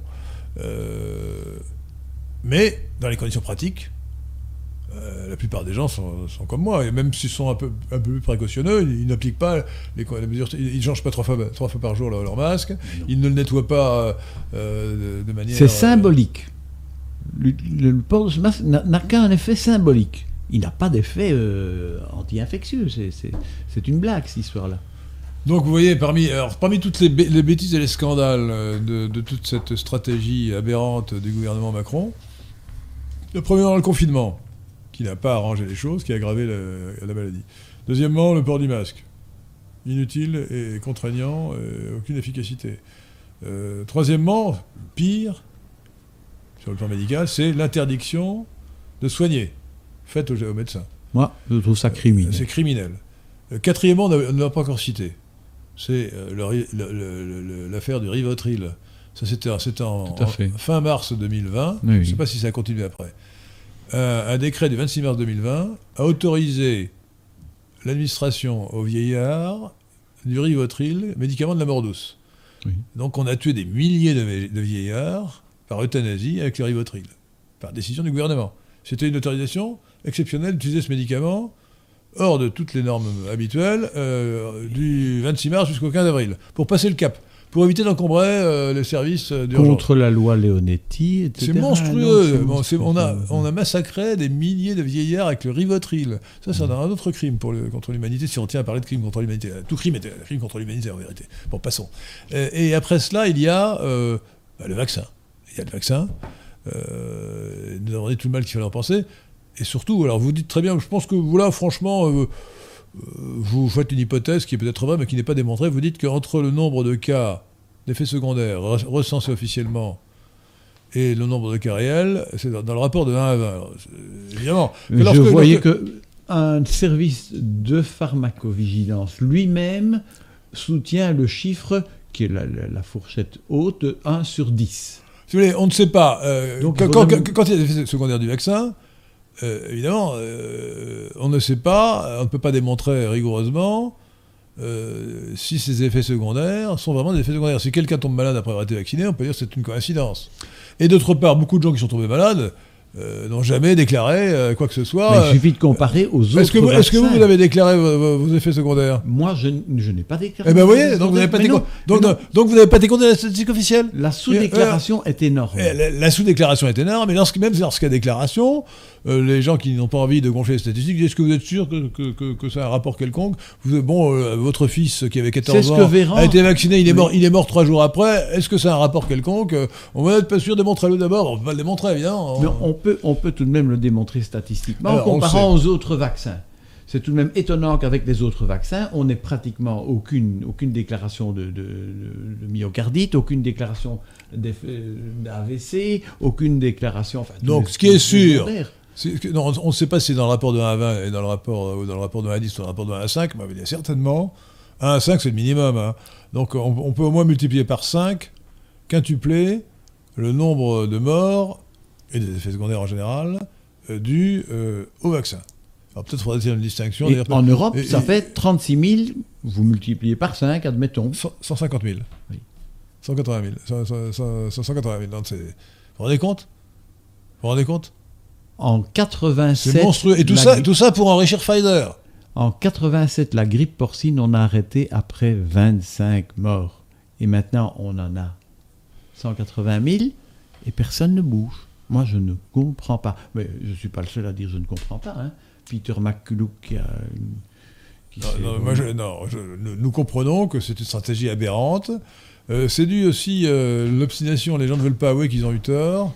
Euh, si Macron avait dit euh, une semaine avant l'élection présidentielle, bah, j'ai eu tort de faire vacciner tout le monde, il aurait peut-être perdu l'élection présidentielle. Peut-être. Euh, donc il n'allait pas le dire. Donc non, voilà. donc, et les gens, si Macron, Mais ce qui est étonnant, si c'est que les, gens le, cro- les gens le croyaient. Hein. tous les parlementaires suivent et toute la presse suit. Ça, je... moi, ça me... Alors, c'est d'abord ce que la presse suit. Donc, les, parle- les- les hommes politiques ne sont pas très courageux et ils ils n'osent pas aller contre la doxa. C'est c'est coûteux d'aller contre la doxa. Politiquement, si vous présentez une élection Oui, oui. euh, et que vous tenez des propos qui sont contraires à la doxa, vous allez perdre des voix. Vous Oui, en gagnerez ça. beaucoup moins que vous en, vous en perdrez. ça, oui, tout à Donc, fait. euh, donc ça, honnêtement, quand on se présente à une élection, on est au moins prudent. Euh, Marine Le Pen, par exemple, a dit quelque chose de... Elle a quand même réussi à dire une chose très bien pendant la, la campagne, et, et même dans le débat avec Macron, elle a dit, il faut réintégrer... Les si je suis élu, je réintégrerai les, les 15% de médecins ou de membres du- du- des, professionnels, des professionnels de la santé qui ont été virés parce qu'ils n'étaient pas vaccinés, euh, et je les, euh, je les paierai de- rémunérés de de- de- du manque travail, gagner. euh, du manque à gagner. C'était très bien, non? Bah, Tout à fait, tout à fait. Hein? tout à fait, oui. Et Mais pendant toute la campagne, tout de même, il n'y a personne. Moi, ce qui me frappait le plus, c'est qu'aucun politique n'a soulevé le problème qui, pour le plan- sur le plan démocratique, est, est vraiment absolument inacceptable, c'est la censure. Moi, je, je la vois tous les jours. Je cherche la vérité en- sur Internet et je vois tout le temps des choses intéressantes qui sortent et deux jours après, c'est- supprimé. Ah bah, Et donc, mais en fait, Euh, les, réseaux, les réseaux qui- sociaux censurent, euh, censurent Oui. beaucoup ce qui est dit. Mais ouais. qui censure? En fonction de quels critères? Parce que j'ai même vu pendant. Oui, mais il n'y a, pas que la si, si- sur. Facebook on écrit, on écrit un, art- un- on écrit un commentaire quelconque sur les vaccins, Facebook rajoute automatiquement euh, un avertissement vous disant d'aller voir ce- les, les informations du centre de vaccination. Oui. Et quand on va voir les informations, vous devriez aller sur Facebook, vous verrez, euh, c'est euh, tout, tout- tout- tout va très bien, Madame Marquis, il faut, il faut se faire vacciner. Tout à fait. C'est- un centre de désinformation. C'est un centre de désinformation. Mais il n'y a pas que la Covid qui est visée. Moi, je me souviens avoir vu une vidéo qui s'appelait Ta gueule Macron. Elle était très drôle. Elle était très drôle. Eh bien, elle a duré deux jours et puis elle a disparu. Donc, il y a aussi des jeux, des jeux politiques qui font de censure. Alors, si on- des politiques sont capables maintenant de censurer, ou, Et- et ou dans quelle société on rentre Enfin, moi, la, moi, vid- la vidéo que j'avais faite, intitulée Ouais. les, 10 crimes de, les 10 crimes de, Immédiatement. les 10 crimes de Macron. C'est ça? Tout de Euh, suite, euh, Les 10 ou les 12 crimes J'avais trouvé les 12 Les 12. crimes. 12 crimes. 12, ouais. Euh, elle, elle est sur BitChute maintenant. hein. Elle est sur Odyssée et Bitude peut-être, mais en tout cas, elle, est, ouais, elle, a, elle sauté dans l'heure. Enfin, c'était ça. Est-ce qu'elle est sur Odyssey ou sur. Odyssée, c'est sûr. Bitude, je sais pas, mais Odyssée, oui. Mais enfin, Euh, ça pose tout de aussi même question qu'un homme politique qui se présente et derrière lui toute l'aide des, des, des, des GAFAM pour soutenir sa, sa, sa politique. Euh, C'est- C'est-à-dire qu'en l'occurrence, sa- politique, c'est celle euh, de la supercasse mondiale. Et il ne se ça. distingue pas. Oui, c'est hein. ça. Euh, il ne se distingue pas comme la Suède et surtout comme Lukashenko. Euh, et donc, et d'ailleurs, s'il se distinguait, il subirait l'opprobre des médias dominants, qui sont des médias cosmopolites. hein. Voilà, donc, euh, euh, alors, l'analyse politique générale que je vous euh, propose, cher docteur Jean Stevens, c'est que l'utilisation du catastrophisme. J'avais fait une vidéo qui, elle, a été aussi censurée d'ailleurs par YouTube et qui se retrouve là sur BitChute, et aussi sur mon site lesquin.fr, je crois Et aussi Euh, c'est- Odyssée. ce qui est intitulé, c'était en septembre 2019, donc avant le Covid. Et je dis avec une modestie qui me caractérise que j'étais prophétique. la, la, vidéo s'intitulait le septembre 2019, c'est toujours d'ailleurs, parce qu'on peut la regarder là sur, sur BitChute. elle s'intitulait, elle s'intitule toujours Le catastrophisme, arme de sidération des foules. Et je citais non pas le Covid qui n'était pas encore arrivé, mais la grippe aviaire, la grippe euh, porcine, les histoires de, Ferguson, euh, mais aussi le sida. Le sida, on nous a annoncé que ça allait, euh, que ça allait détruire le tiers de l'humanité. Bon, alors le sida est une seule maladie qui a tué des dizaines de milliers de personnes en France, en tout cas des milliers, mais ce n'est pas la peste noire de de 1350, hein, euh, je ne résiste... qui, a, tué le, tiers de la population de l'Europe. Je ne résiste pas au plaisir de raconter l'histoire de la Tanzanie. Moi, ça m'amuse beaucoup, parce que dans les, quand on fait des études cliniques, on fait des groupes témoins qui n'ont pas reçu, qui n'ont pas reçu le, le traitement. Mais là, on a tout un pays qui est un pays témoin qui a envoyé promener toutes les décisions de l'OMS. Ils n'ont pas confiné, ils n'ont pas mis de masque, ils n'ont pas fermé leurs aéroports, ils n'ont pas fait de contrôle sanitaire à l'aéroport, ils n'ont pas, ils ont interdit d'employer le mot euh, pandémie et le mot euh, Covid. On pouvait parler de pneumonie, etc. Donc, il avait toutes les boîtes de nuit sont restées ouvertes, les, hôtels sont restés ouverts, les, restaurants, tout, la vie a continué. tous les enfants étaient en classe, etc. Jusqu'au moment où, en mars 2021, le, le président est mort. Je crois qu'on l'a mouru un peu. Je crois qu'on l'a. On, dit on, a dit qu'il était mort du Covid. oui, on a dit qu'il était mort. Officiellement, il est mort d'une crise cardiaque. D'autres ont dit, ceux qui voulaient qu'il soit parti en disant euh, c'était un Covid-sceptique, donc il est certainement mort du Covid. Mais dans la population, le bruit qui court, c'est qu'il a été assassiné. la, grosse, la grosse pharma. Par, oui, oui, de certains disent les Chinois, d'autres disent les Français, etc. Enfin, bon, peu importe. Il a été remplacé par son, sa ministre, qui est une Young Global Leader, qui a essayé de remettre. Alors, c'est encore d'anglais, ça veut dire une. Les, guides éclairés. les, jeunes guides éclairés, ouais. Les guides mondiaux éclairés.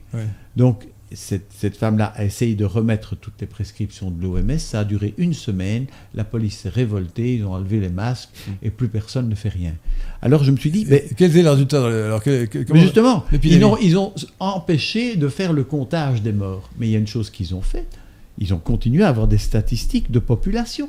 Alors j'ai été voir la statistique de la population. Et eh bien, en mortalité, mortalité toute cause confondue. C'est la seule statistique qui soit c'est même pas une euh, statistique de mortalité, c'est une, statistique de population. Donc sur le registre de population, eh bien en, 2019, il y avait 58 millions d'habitants et maintenant il y en a 63 millions. Donc le Covid a permis l'augmentation. A permis une augmentation formidable. de la on, avait dit, on avait dit en plaisantant que le, confinement c'est très bien pour l'augmentation de la population parce que oui. Marie restait avec sa femme. si vous voulez, un auditeur a dit Crod a envoyé une série de questions fermées, une à 6, on peut les poser rapidement et vous répondez par oui, pardon si vous voulez. Elles sont amusantes. Ou... Euh, Richard, si tu veux le faire ou je, je le fais Vas-y, je les ai pas sous les yeux. Alors, faut-il contraindre le ministère de la Santé à communiquer les chiffres des personnes décédées d'épidémie avec les facteurs de comorbidité comme l'âge, le poids, la maladie chronique? Oui. Est-il judicieux de mettre en place des stratégies exceptionnelles d'hôpital d'urgence de fortune pour pallier au risque de saturation des hôpitaux? Pour pallier le risque. Il y a une faute, faute de français. Alors là, j'ai pas compris, répétez. Est-il judicieux de mettre en place des stratégies exceptionnelles d'hôpitaux d'urgence de fortune pour pallier euh, le, risque. de saturation des hôpitaux Non. Faut-il sacrifier des vieillards, les vieillards et les gros si on se rend compte qu'il n'y a que eux qui meurent? Non. Faut-il punir de peine de mort les cas avérés de corruption? Oui. Faut-il accompagner l'éradication des médecins et leur remplacement par le couple chercheur-spécialiste? Non. Faut-il obliger les nouveau-nés à ingérer de l'huile de foie de morue jusqu'à leurs 5 ans révolus? Oui. Excellent pour la santé. Alors moi, j'ai été, nourri à, j'ai été nourri à l'huile de foie. Non, ah ouais, mais ça a très bien réussi. Non, mais l'huile de foie, c'est bien que c'est très mauvais, mais c'est plein d'oméga 3. Moi, je prends d'ailleurs de l'huile de colza ou de l'huile de noix parce que c'est plein d'oméga 3. et, plein, de vitamine D je, aussi. Je, hein, vous, conseille, je vous conseille l'huile de colza ou surtout l'huile de noix qui est bien meilleur au goût. Euh. Et surtout pas l'huile de tournesol. Hein, euh, sauf, sauf pour la, la cuisson. Le, la, friture. Hein. Euh, parce que l'huile de colza ou l'huile de noix, ça ne marche pas pour la friture. Mais il faut. Les oméga 3, c'est huile de noix, huile de colza. Hein. Alors c'est moins bon que l'huile d'olive, mais c'est meilleur pour la santé. J'avais fait une émission avec votre collègue, le docteur Jean-Marie Bourg, qui est un spécialiste, c'est l'inventeur de, des oméga 3. Ah il a écrit des livres de nutritionnisme. Et donc depuis, depuis lors, je prends tous les jours une cuillère, une Mais l'huile de une cuillère foie à de- soupe d'huile de, d'huile de colza. Oui. L'huile de foie de Maurice, c'était surtout pour faire un apport en vitamine D. Alors à l'époque, la en vitamine D, oui, pour éviter cinq- les, les cinq- rachitis et les Oui, c'est vitamines D. ça. oui, oui. Alors maintenant, maintenant, on a des, des produits euh, qui donnent directement de la... Alors oui, il faut savoir que les vitamines D, euh, les Français sont carencés en vitamine D, donc il faut aussi se... Il Oui. faut prendre le foie notamment. Le foie contient beaucoup de vitamine Il D. y a, euh, oui. Voilà, écoutez, il nous reste une minute. Est-ce que vous voulez ajouter autre chose, cher euh, Combien de temps nous reste-t-il? Deux minutes? 4 minutes, ce sont mon... Quatre minutes. Euh, Voulez-vous ajouter euh, Mais à propos de la vitamine D, il y a un médecin qui a été convoqué au Conseil de l'ordre, quelque part dans les dom parce que il est, il est néphrologue et il conseillait à tous, les, tous ces médecins c'est du rein, référents- donc, euh, du rein, néphrologue. Non, c'est Néphrologue, c'est c'est du rein. De, Chaz- de Chazourne. Non mais, comme il est néphrologue, ça veut dire la néphrologie, c'est le rein. Oui, oui, oui, oui, j'ai compris du rat.